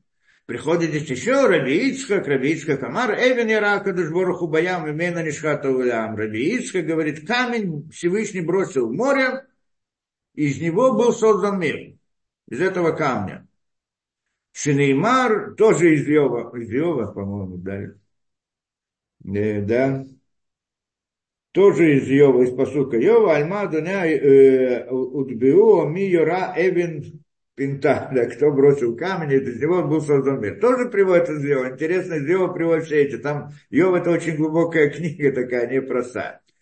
То вы Хахамим Омрим, и четвертое мнение Хахамим Омрим, Хахамим говорят, Мицион Невра. Из Циона был сотворен мир. Шинеймар, и приводит из этого э, свидетельство, как свидетельство посылка из э, Тиири. Мизмор ли Асаф, или Луким, Ашем, Умер, Мицион, Миклаль Йофи Мимену, Мухлаль Яфьошель Лямену, Мухлаль Яфьошель то есть из него выходит весь мир и так далее. Как здесь объясняют все это, что на самом деле здесь у них как бы, в общем-то, два мнения есть. Принципиальные, это мнение Раби Илезер и Раби Шуа, а остальные они только подтверждают это, добавляют что-то. То есть, э, то, что он говорит, что камень бросил в море, это, в принципе, имеет вот этот в виду камень Эвина Штия, а Хахамим то, что добавляют и говорят, что из Циона был сотворен мир, имеется в виду это центр, с этого центра, то есть то, что Раби Лезер говорит, из центра был создан мир, а, а он, значит, говорит, что это, что это за центр, это Цион, то есть вот из этот камень, из него был сотворен мир. Так и так наша Гмара здесь говорит, что то, что у нас здесь написано, что Эвен, почему называется Эвен Аштия, камень Штия, что из него был создан мир, вот этот самый камень, на котором стоял Арона Койдыш, он, значит, вот это считает как одно из мнений. Здесь есть какое мнение Раби Лезер, который говорит, что центр был сотворен мир. И так бы интересная вещь сама по себе. Ну, такая сказка интересная. Как был сотворен мир? чего, как действительно создается мир? Значит, в середине был камень, а к нему присоединяется земля вокруг кусками, кусками, пока это состоит, пока доходит до концов, и так построен мир. Или наоборот, мы начинаем с концов, а потом приходим к середине. И да, есть разные там на это как бы объяснения. Но мы так это поняли, эту вещь. Что это значит? Во-первых, первый вопрос у нас здесь. Как сотворится мир? Ведь в Торе сказано, что мир был сотворен Словом Всевышнего. В Йомер Луким да будет так, в Йомер Луким да будет так. Правильно? Сказал Всевышний, создалось что-то. Сказал, создалось что-то. То есть мы хотели понять смысл вот этого, это года. Мы хотели понять смысл, что там заложено, про что оно говорит. Да, пытаемся понять это, чтобы вот, да, как пример того, как вдруг раскрывается знание. Про, про что здесь сказано? И на самом деле, что это значит? Как был сотворен мир? Мы знаем, Всевышний сказал и так что, разве человек, э, если кто-то что-то говорит, что происходит, может создать мир словом? Разве мир природы создается словом? Как словом? Всевышний сказал это. Надо понимать, что значит сказал Всевышний. Это отдельная тема, как-нибудь, да, если будет возможность, как-нибудь разберем, как, про какое слово мы говорим, и где это слово, откуда оно приходит, и что это такое вообще. Ну, что такое слово Всевышнего? Ну, по-простому. Разве, когда мы говорим создаем что-то, ну, во-первых, можно сказать по-простому, да, в каком-то смысле. Когда человек создает что-то, он сначала это, э, он сначала это представляет свои мысли. У него появляется идея что-то сделать, что-то создать. Он планирует план. Потом он это говорит. Что значит сказать? Сказать это как выразить этот план наружу. Он пока как план, просто разговор это как план как, как схема, как, э, да, как чертеж нарисовал, тоже разговор назовем это. Потом он делает действия руками, и тогда происходит это. Теперь получается, если у него не было этого мысли, и у которой он не высказал в конце концов, так не мог сделать это руками. Так, так и сделать. Получается, что создать в конце концов словом создается. В каком-то смысле, в каком-то смысле. Но на самом деле, если мы посмотрим глубже на это, столько словом создается. Почему? Потому что иной раз, когда мы рассказываем какую-то, да, человек, ну, как человек построен, что человеку рассказывают какую-то историю. Один человек рассказывает другому историю. история, что тому это очень интересно, как там происходят события, и он входит в эту, в эту, в, вот в эту историю, начиная там разные как-то герои этой истории, происходят различные события, одно это то, это то, тот полюбил, тот разлюбил, тот вошел, и рассказываю рассказ какому-то человеку. И он слышит этот рассказ, в принципе, в этот момент, ну, если это его очень ему интересно, он забывает про весь мир. В мысли он сейчас находится в другом мире он начинает переживать со всеми, вот с этими героями, это так, это так и так далее, он помещает как бы в каком-то смысле в своем сознании, он сейчас рисует новый мир, в котором он оказывается. Как мы приводили пример, человек смотрит фильмы, тоже это похожая вещь, правильно? Смотрит фильм, и он переселяется в другой мир. Он, в как бы находится вот в своем мире, а другой он переселяется. Получается в каком-то смысле словом мы создаем мир человеку, который он оказывается, помещается. Э, получается, что слово создает мир. Так это мы видим. Кто-то скажет, хорошо, это мир воображения, не мир в реальности. А мы же здесь говорим о мире реальности. Так мир реальности, он значит это один, а мы, тот это мир, который воображение человека. Но мы, как мы уже учили не один раз здесь, что на самом деле Мир реальности, который мы видим, он тоже в мысли. Он тоже находится в воображении. Это интересная вещь, что когда, как мы говорили, что все, что человек видит и так далее, это, в принципе, картинка, которая он ее не сталкивается, он видит через глаза, приходит к нему через глаза информация, и он в своем воображении, его сознание рисует картинку окружающего мира. И тогда он не живет она очень реальна ему, как это, как виртуальная реальность мы говорили. Но получается, что вот там он находится, да, живет в этом мире. Когда он, я ему рассказываю какой-то рассказ, и он входит в этот рассказ, сейчас в его воображении находится другой мир. Значит, он переместился в другой мир. Я ему создал новый мир в каком-то смысле, да? Он сейчас оказался в каком-то другом мире. Более того, мы, то есть получается, что мир, который окружает нас, он тоже находится в мысли. Приходит нам здесь Тора и говорит, что тот мир, который, тот мир, который, вот, наше мироздание, наша Вселенная, наш мир, в котором мы находимся, создан Словом Всевышнего. Что это значит? Это значит, что та картинка окружающего мира, в котором мы находимся, она создана Словом Всевышнего. Это, да, то есть, э, что такое слово надо понять, но в принципе это, э, э, по сути, словом, э, ну, здесь мы не через души слышим, а может быть через души тоже, через ощущения, как мы сказали, да, в общем-то, может, да, как мы, э, то есть, со, как бы Создатель создает ощущение нашего мира в нашем сознании – и это делается словом Всевышнего. Только надо понять, что это такое слово, это отдельный разговор. Но это в принципе, ну как мы сказали, э, э, как создается мир в сознании человека, он получает информацию через ощущения, правильно, через уши, глаза, нос и так далее, и рот, и так, ну, пять ощущений. И тогда он видит эту, э, э, тогда он видит в своем сознании то, что видит. Получается, чтобы видеть наш мир, то есть как бы тоже должны войти какие-то сигналы в наши органы, чтобы они пришли. Откуда они приходят? Вот в каком-то смысле назовем это словом Всевышнего. Но в любом случае, когда мы создаем, то есть это понятно, что мир и наш мир тоже создан в мысли. Теперь, если мы смотрим, как создается в мысли какой-то мир, как создается что-либо, так есть там, э, как мы тоже уже разбирали один раз, в мысли есть всегда, когда человек о чем-то думает, что-то планирует, что-то хочет сделать, есть всегда две мысли.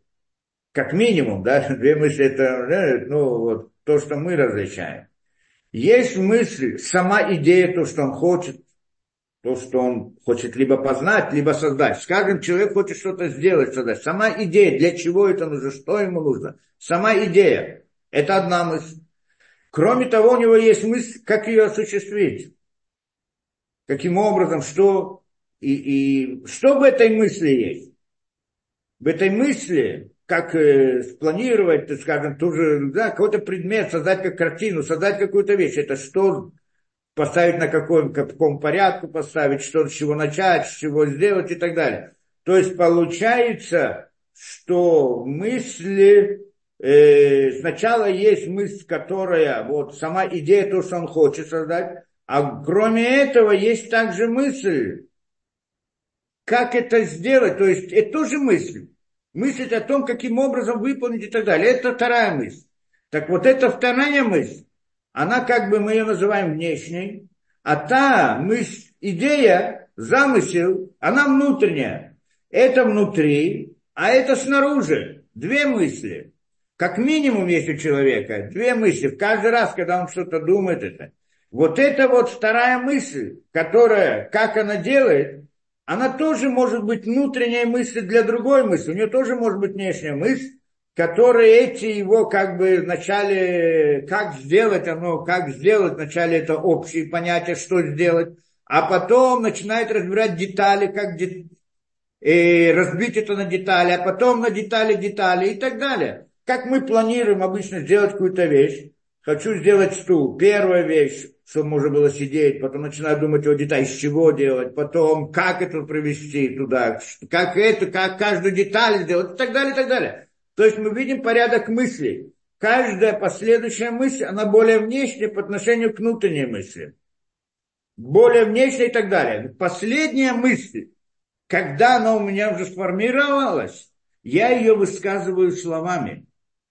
И это слово.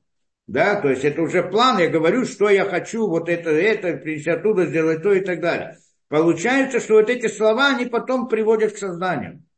Но когда мы говорим о Создателе, то ну, наш мир, наш мир, он тоже находится, в, наш мир, он тоже находится в мысли человека.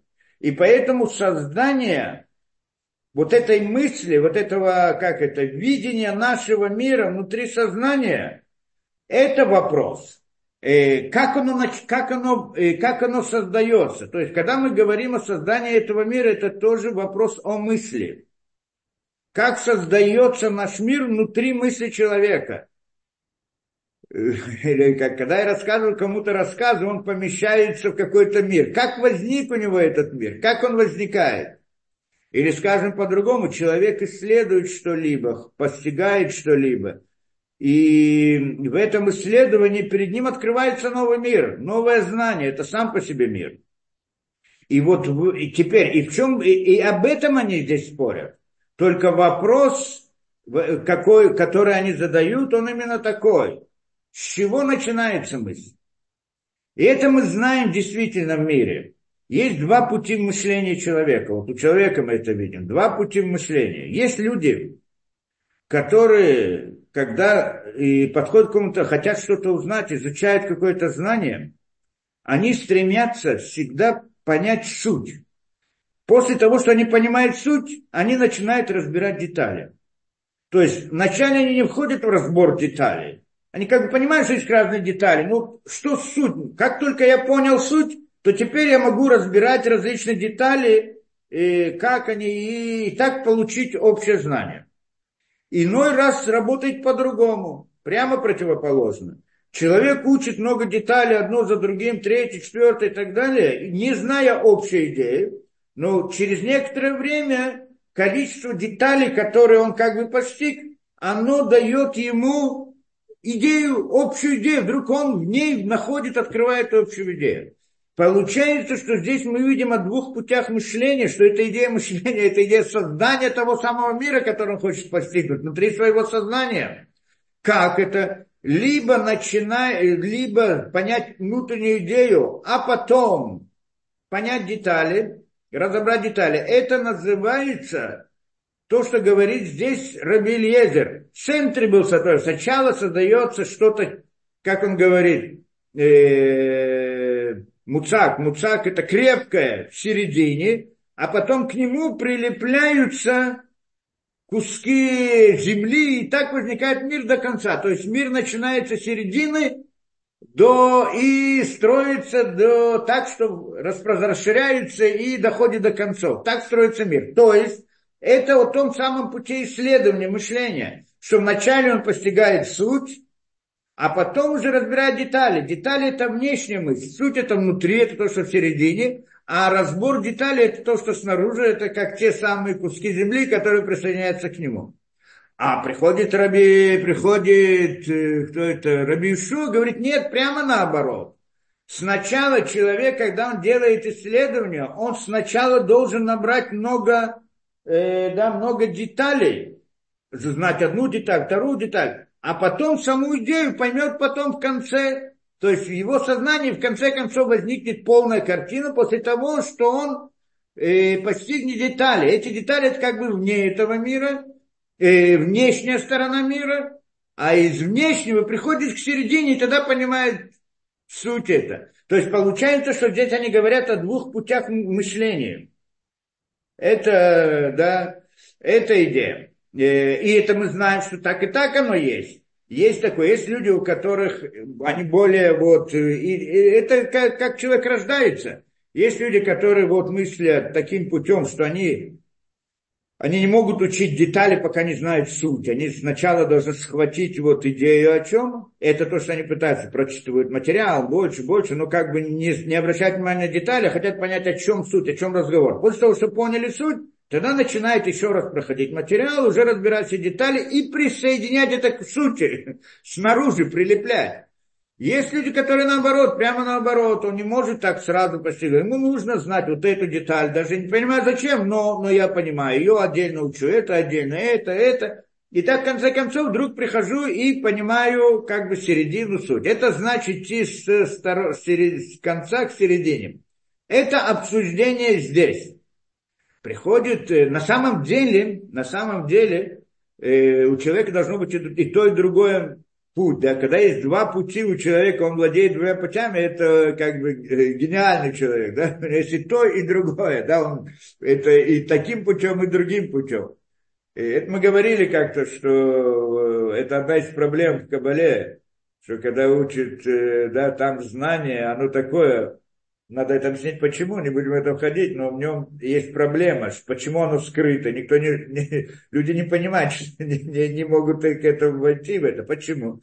Потому что там, чтобы знать начало, надо знать конец. Да, то есть надо знать с конца. Тогда ты будешь, не можешь понять начале, о чем разговор, пока не прошел всю книгу. То есть пока не дошел, не прошел все, все это, не дошел до конца. А как ты можешь учить конец, если ты не знаешь начала? И вот эта вот проблема, она возникает, поэтому людям очень сложно понять, о чем вообще разговор. И читают, учат, и ничего не получается.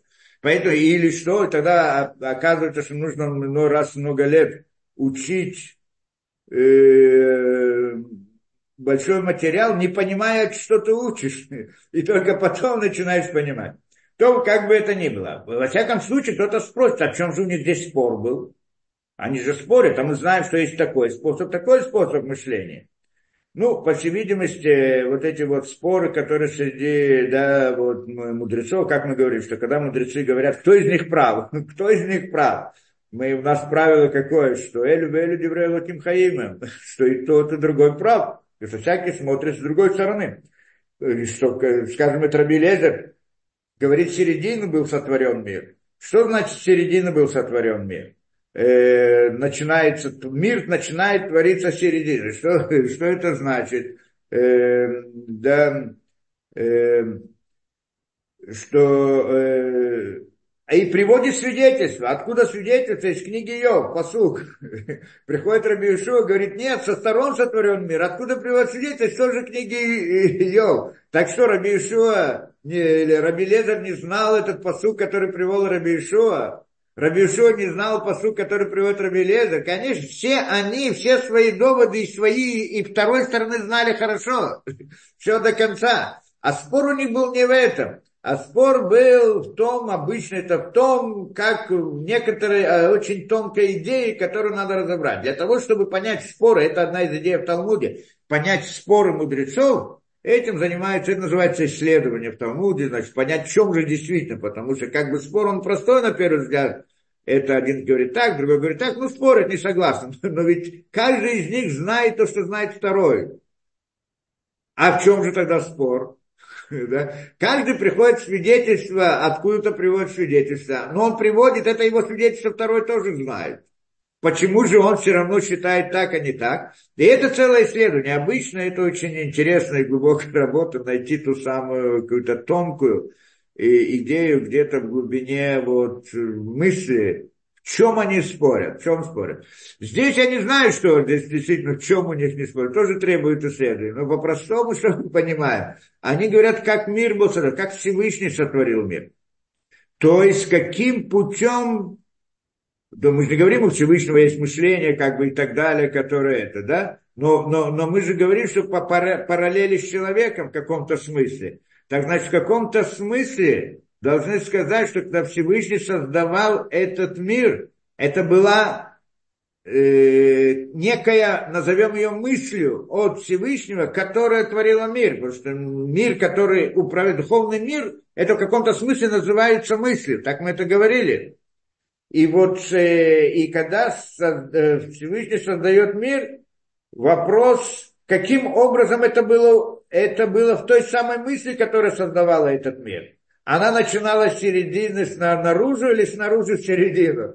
У нас, у людей, мы видим два пути. И так есть, и так есть. А вот как там в корне, в корне мироздания было заложено. И там надо разбирать, что мы не будем ходить в эту вещь. Но здесь мы видим, что это привел как пример весь этот рассказ.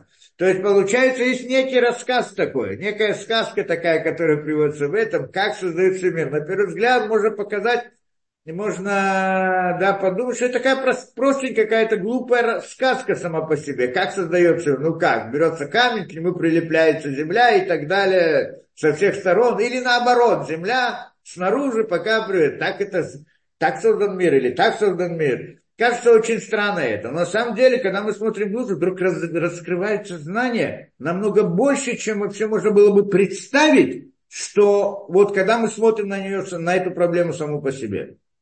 Это интересная вещь. То есть получается, что когда человек на раз начинает постигать что-либо знать, казалось бы, простая вещь.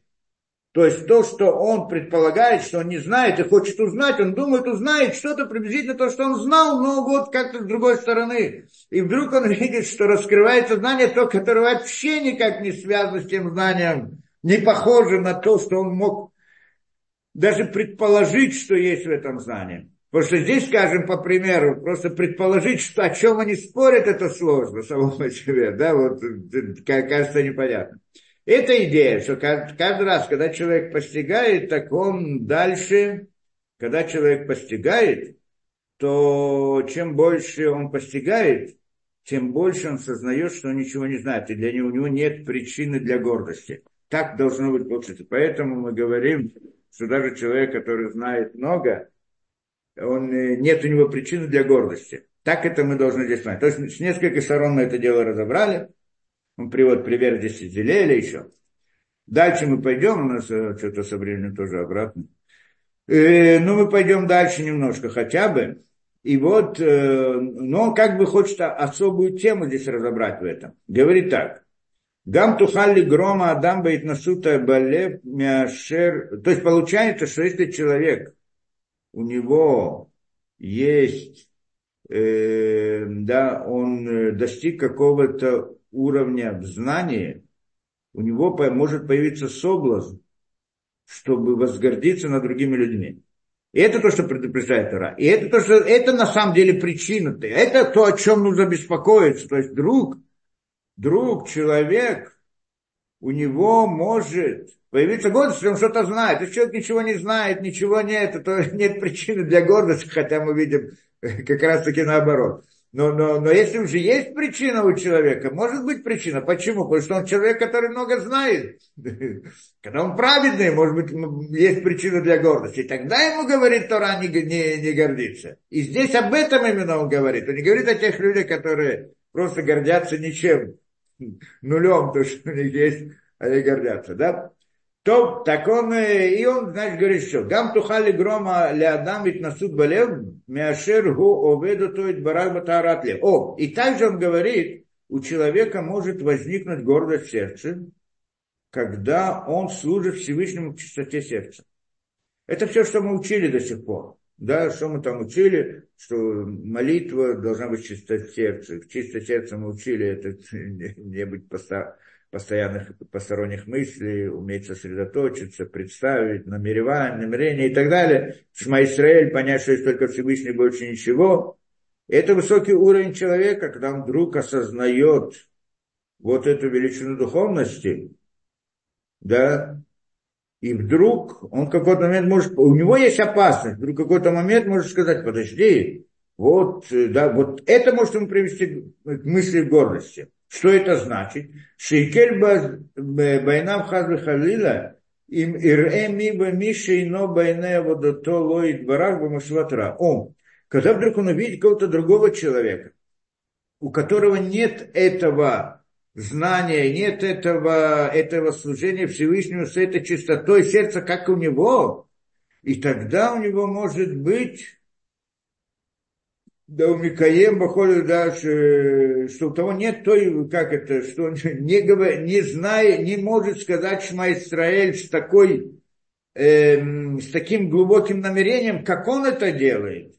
Викочкин Шире э, э, значит, что Микаем Кату Тарасим Рейли Бадбикут, Вихен Шикен Шире Эйда Ишу Цег Батараташем Бейт Шуло Лишма Ит Базебайна. И тогда он будет, станет его глаза как-то Идбазе Байнав. Он, этот человек станет для него, то есть э, неуважительным в результате этого. То есть у него появится, даже не говорит о гордости, что он возносит себя. Он не возносит себя, так сердце он думает, во всяком случае. Но он видит другого человека, который не может сделать намерение в Шмайсраэль, те глубокие, которые он говорит, которые он делает. Для него этот человек кажется какой-то низменный. У него может возникнуть пренебрежение к этому человеку. Это э, простой человек, который не дошел, не знает и так далее. Или же он учит Тору, не, ну, не учит Тору во имя Всевышнего, а учит там по каким-то другим причинам.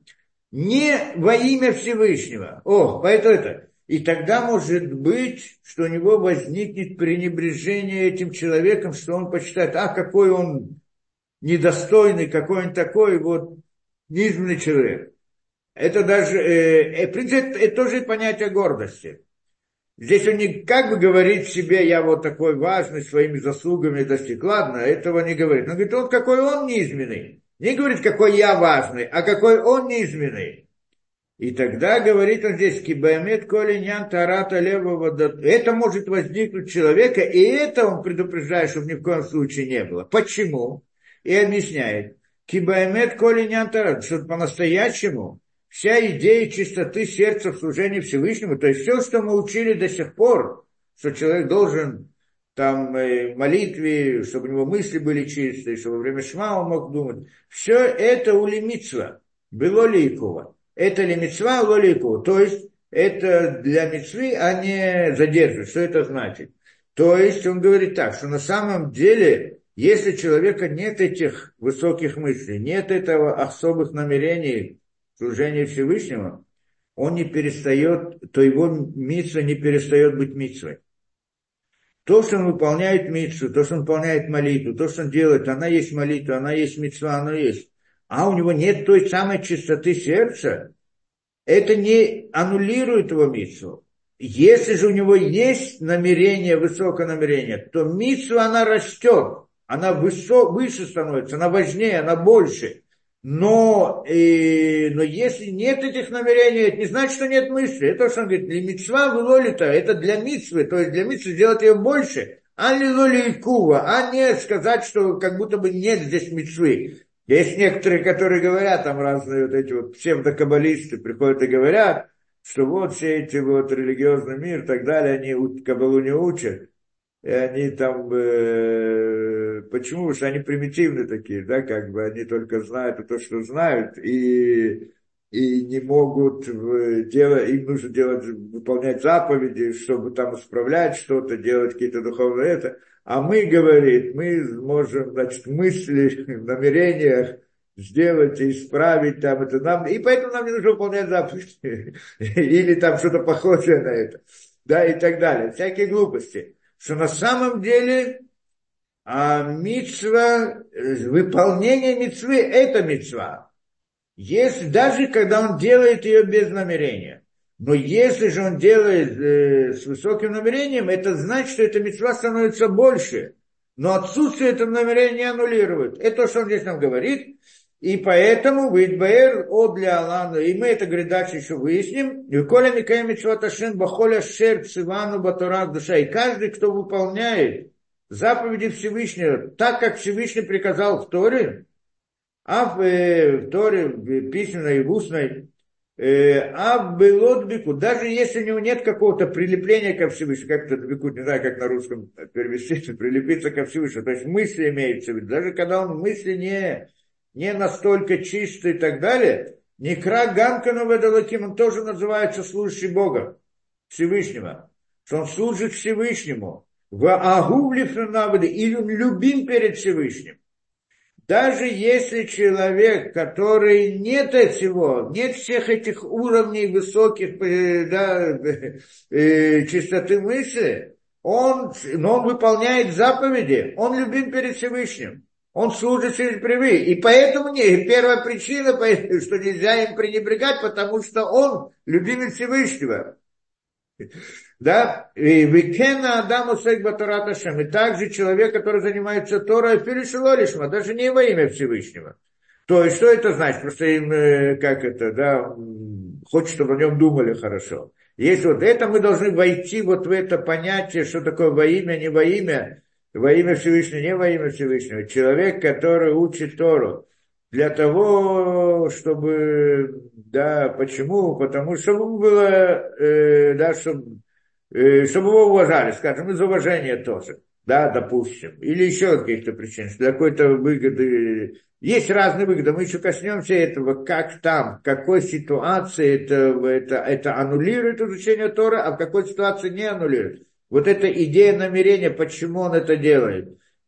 Когда оно, он аннулирует это, и когда нет, мы еще выясним. Во всяком случае, когда он не делает даже этого имя Всевышнего, Имкен водай шадайн ноба мадрига. И он, то есть, конечно же, он не находится на высоком уровне. Он нам халиля вы халиля то балибо и филюбалев. Но однако ни в коем случае нельзя пренебрегать им даже в сердце. Даже если ты не показываешь это, а только в сердце.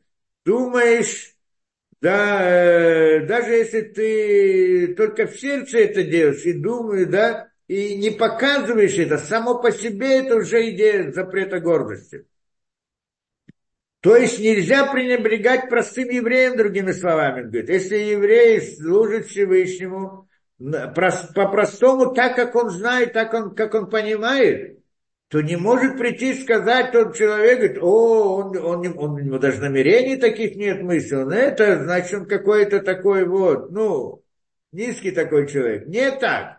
Это, это, это уже идея гордости, это как будто бы он отталкивает Всевышнего. Потому что этот, он, э, да, тот, э, который делает, он выполняет заповеди Всевышнего. Эти заповеди называются заповедями. И Тору, которую научно называется Тора. Почему Тора не во имя Всевышнего тоже называется Тора? Он там дальше объясняет. Метов Шилолишма Балишма, как мы говорим, из того, что не во имя Всевышнего приходит к во имя Всевышнего, еще разберем этот вопрос. К Моше Кату, Бисмала, Ошер, Вахаводу, Дашуба, Шабат, Лемасмирим. Да, только это в принципе это. Вадрба, Коль, Иши, Сроль, Михуяв, Гамнин, Хогу. Наоборот, каждый человек из Исроиля обязан вести, быть, относиться к нему с уважением. То есть тот самый человек, когда он видит еврея, простого, который учит или делает, выполняет заповедь и делает это, не имея больших э, знаний и так далее, не имея больших намерений, не зная об этом, то его надо уважать, а не пренебрегать этим. Наоборот. Да, потому что он служит Всевышнему. Потому что это, а, ты говоришь, что нам, я здесь простая вещь, ты говоришь, что я делаю вот с намерениями такими высокими, а у меня нет таких мыслей высоких. Твои намерения по отношению, по, по сравнению с тем, что должно быть, или с кем-то другим, который более, они тоже ноль. Но для тебя это, поскольку ты находишься в этом мире, и то, что ты знаешь, если ты, ты не будешь этими намерениями, то для тебя это проблема. Ты это можешь, но не делаешь. А тот, кто делает то, что он знает, он делает максимум. Это надо понимать. Да, на, человек, который знает здесь, что он знает, мало знает, он не ангел, он знает меньше. Но тем не менее, даже если он не знает, да, он знает, э, э, то, что он знает, это его мир. Это то, что он есть. Поэтому, да, когда он э, выполняет в рамках своих знаний, то это, это максимум то, что он делает. Тот, кто делает максимум то, что он может, это ему и полагается большое уважение, а не пренебрежение. Даже когда он знает мало. Когда его знание увеличится, то тогда к нему увеличится требования.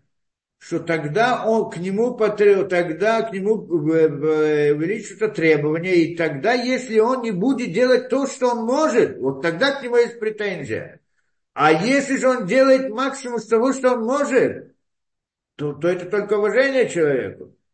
А мы спросим, почему не на том уровне, а на другом уровне? Каждый человек рождается на своем уровне. И каждый находится на своем уровне. И сегодня он на этом уровне, а завтра будет на другом, а послезавтра будет на третьем. Каждый раз. То есть получается, здесь он говорит, что не э, человек, который вдруг достиг какого-то знания, каких-то э, возможностей, что он сейчас знает, скажем, как как намереваться, как делать разные частоту мысли, он не может относиться с презрением к тому, у кого этого нету. А наоборот, всякие, если кто-то выполняет заповеди и делает, значит, он делает максимум то, что он может, потому что он может только его благодарить, только прославлять. Наоборот, он может претензии к самому себе придать. Почему? Что он знает про себя, что не всегда делает максимум, что, что он может. Это интересная вещь, мы как-то, знаю, кажется, рассказывали, это я не знаю. Что человек, который, это интересная вещь, что человек, который, ну как мы говорим, что человек, который молится, он просит у Всевышнего разные вещи. Скажем, да, в молитве обращается и с просьбами и так далее. Мы говорим, что на самом деле должно быть во имя Всевышнего, должно быть мысли. Но он обращается с какими-то личными интересами, и пусть это направит это во имя Всевышнего. Но все равно мы видим, мы молимся так и так и так, но в конце концов, э, как это говорится, не всегда мы видим, что то, что, обычно не видим, что то, что мы молимся, это приходит к нам. Почему нет?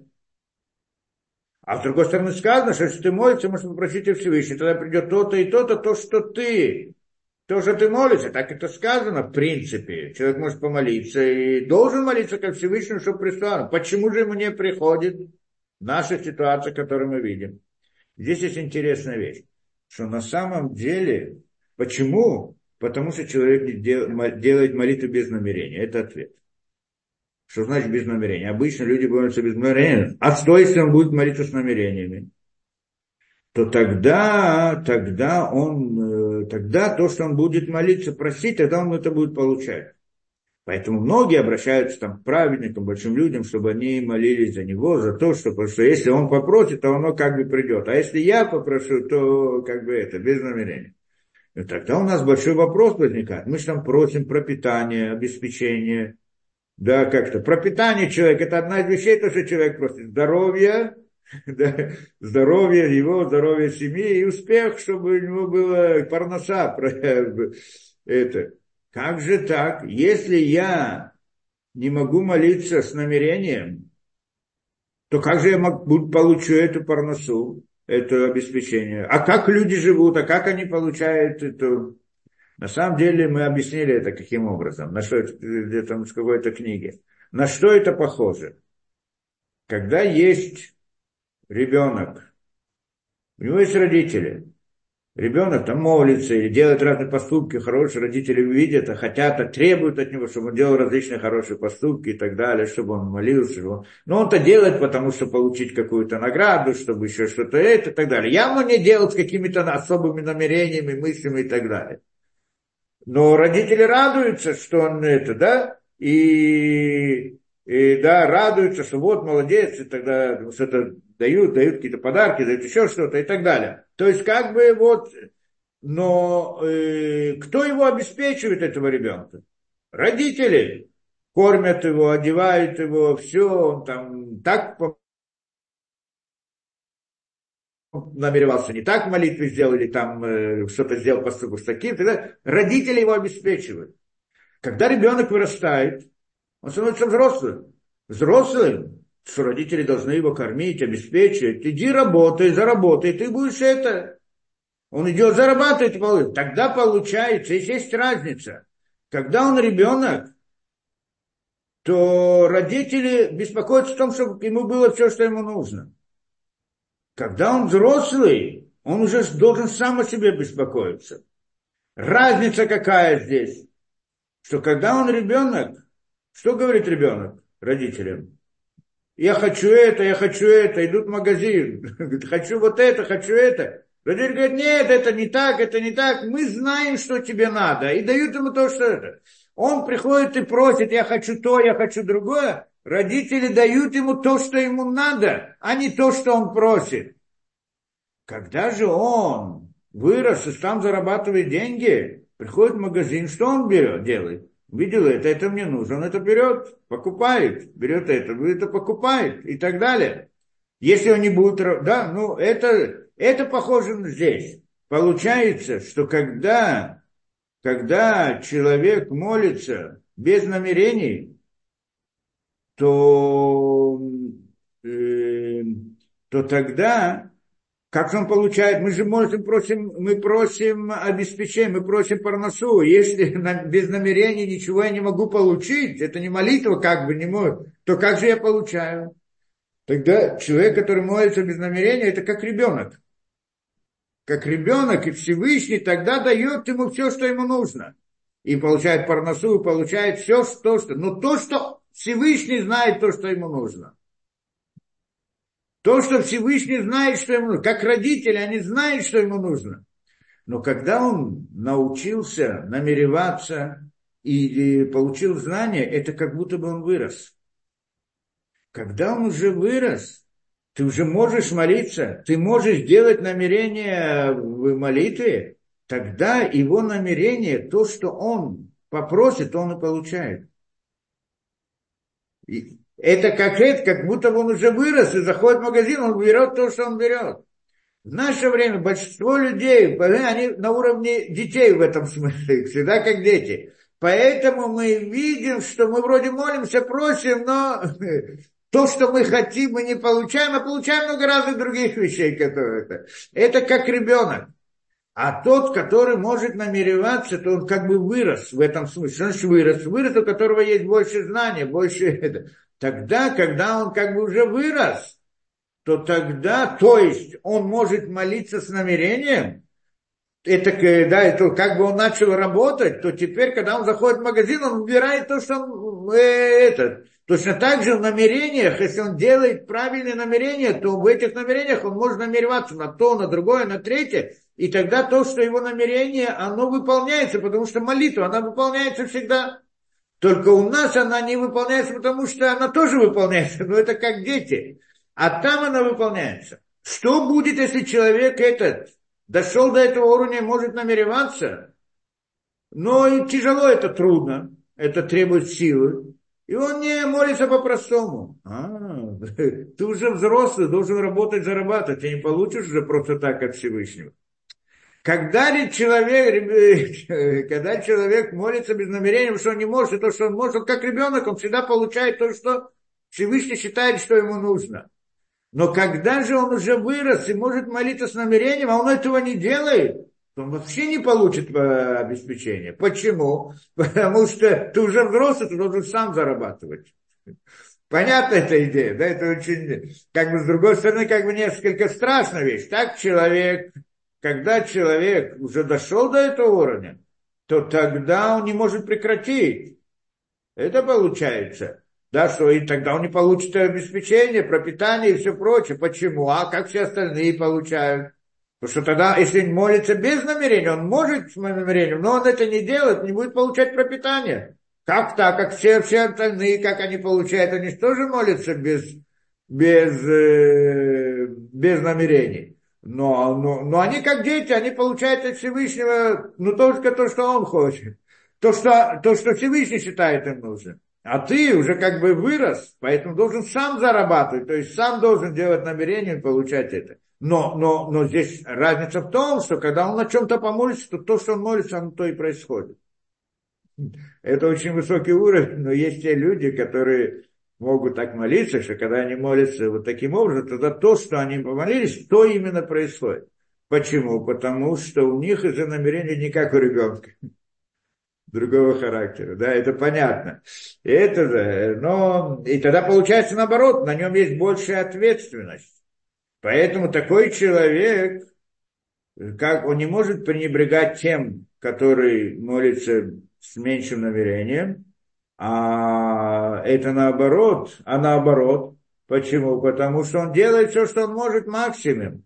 А претензии может проявить к себе, что он не всегда сам делает ту молитву, те намерения, ту чистоту сердца, не всегда с той чистотой сердца. Поэтому у больших людей свобода выбора, она в основном, она во многих случаях именно в том, что не помолился как надо. Я раньше не понимал, что это такое. Что значит, говорит, что какие, какая, какие испытания есть там, у больших людей, какие, что у них, нет каких-то таких соблазнов таких, о чем они. А ответ всегда был, что у них, э, как бы, что они делают чуву, о чем они делают чуву, что они помолились не так, что что-то не сделали не так. Я не понимал, что он помолился не так, да, потом только стало понятно, что на самом деле это целый мир сам по себе, что значит не помолился так, да, это сам по себе целый мир, идея молитвы у таких людей, те, которые очень большие, да, этот, это, да, э, для нас это как бы просто пройти, сказать молитву, а там это целый мир, потому что и от их действий, от этой молитвы, от их мыслей, когда была не, чуть-чуть не такая, во время молитвы, это зависит, что произойдет в мире. У нас это почти что не зависит от этого. Почему? У нас есть молитва, митсу выполнить в том, что мы молимся, когда мы молимся, выполняем митсу. Митсу выполнил, хорошо, это максимум то, что можем сделать. И за это и тогда получаем все, что нам надо. Правда, не выбираем сами. Но у него, с одной стороны, он может выбрать сам, но с другой стороны, если это не не, не до конца это выполняет, то к нему есть претензии.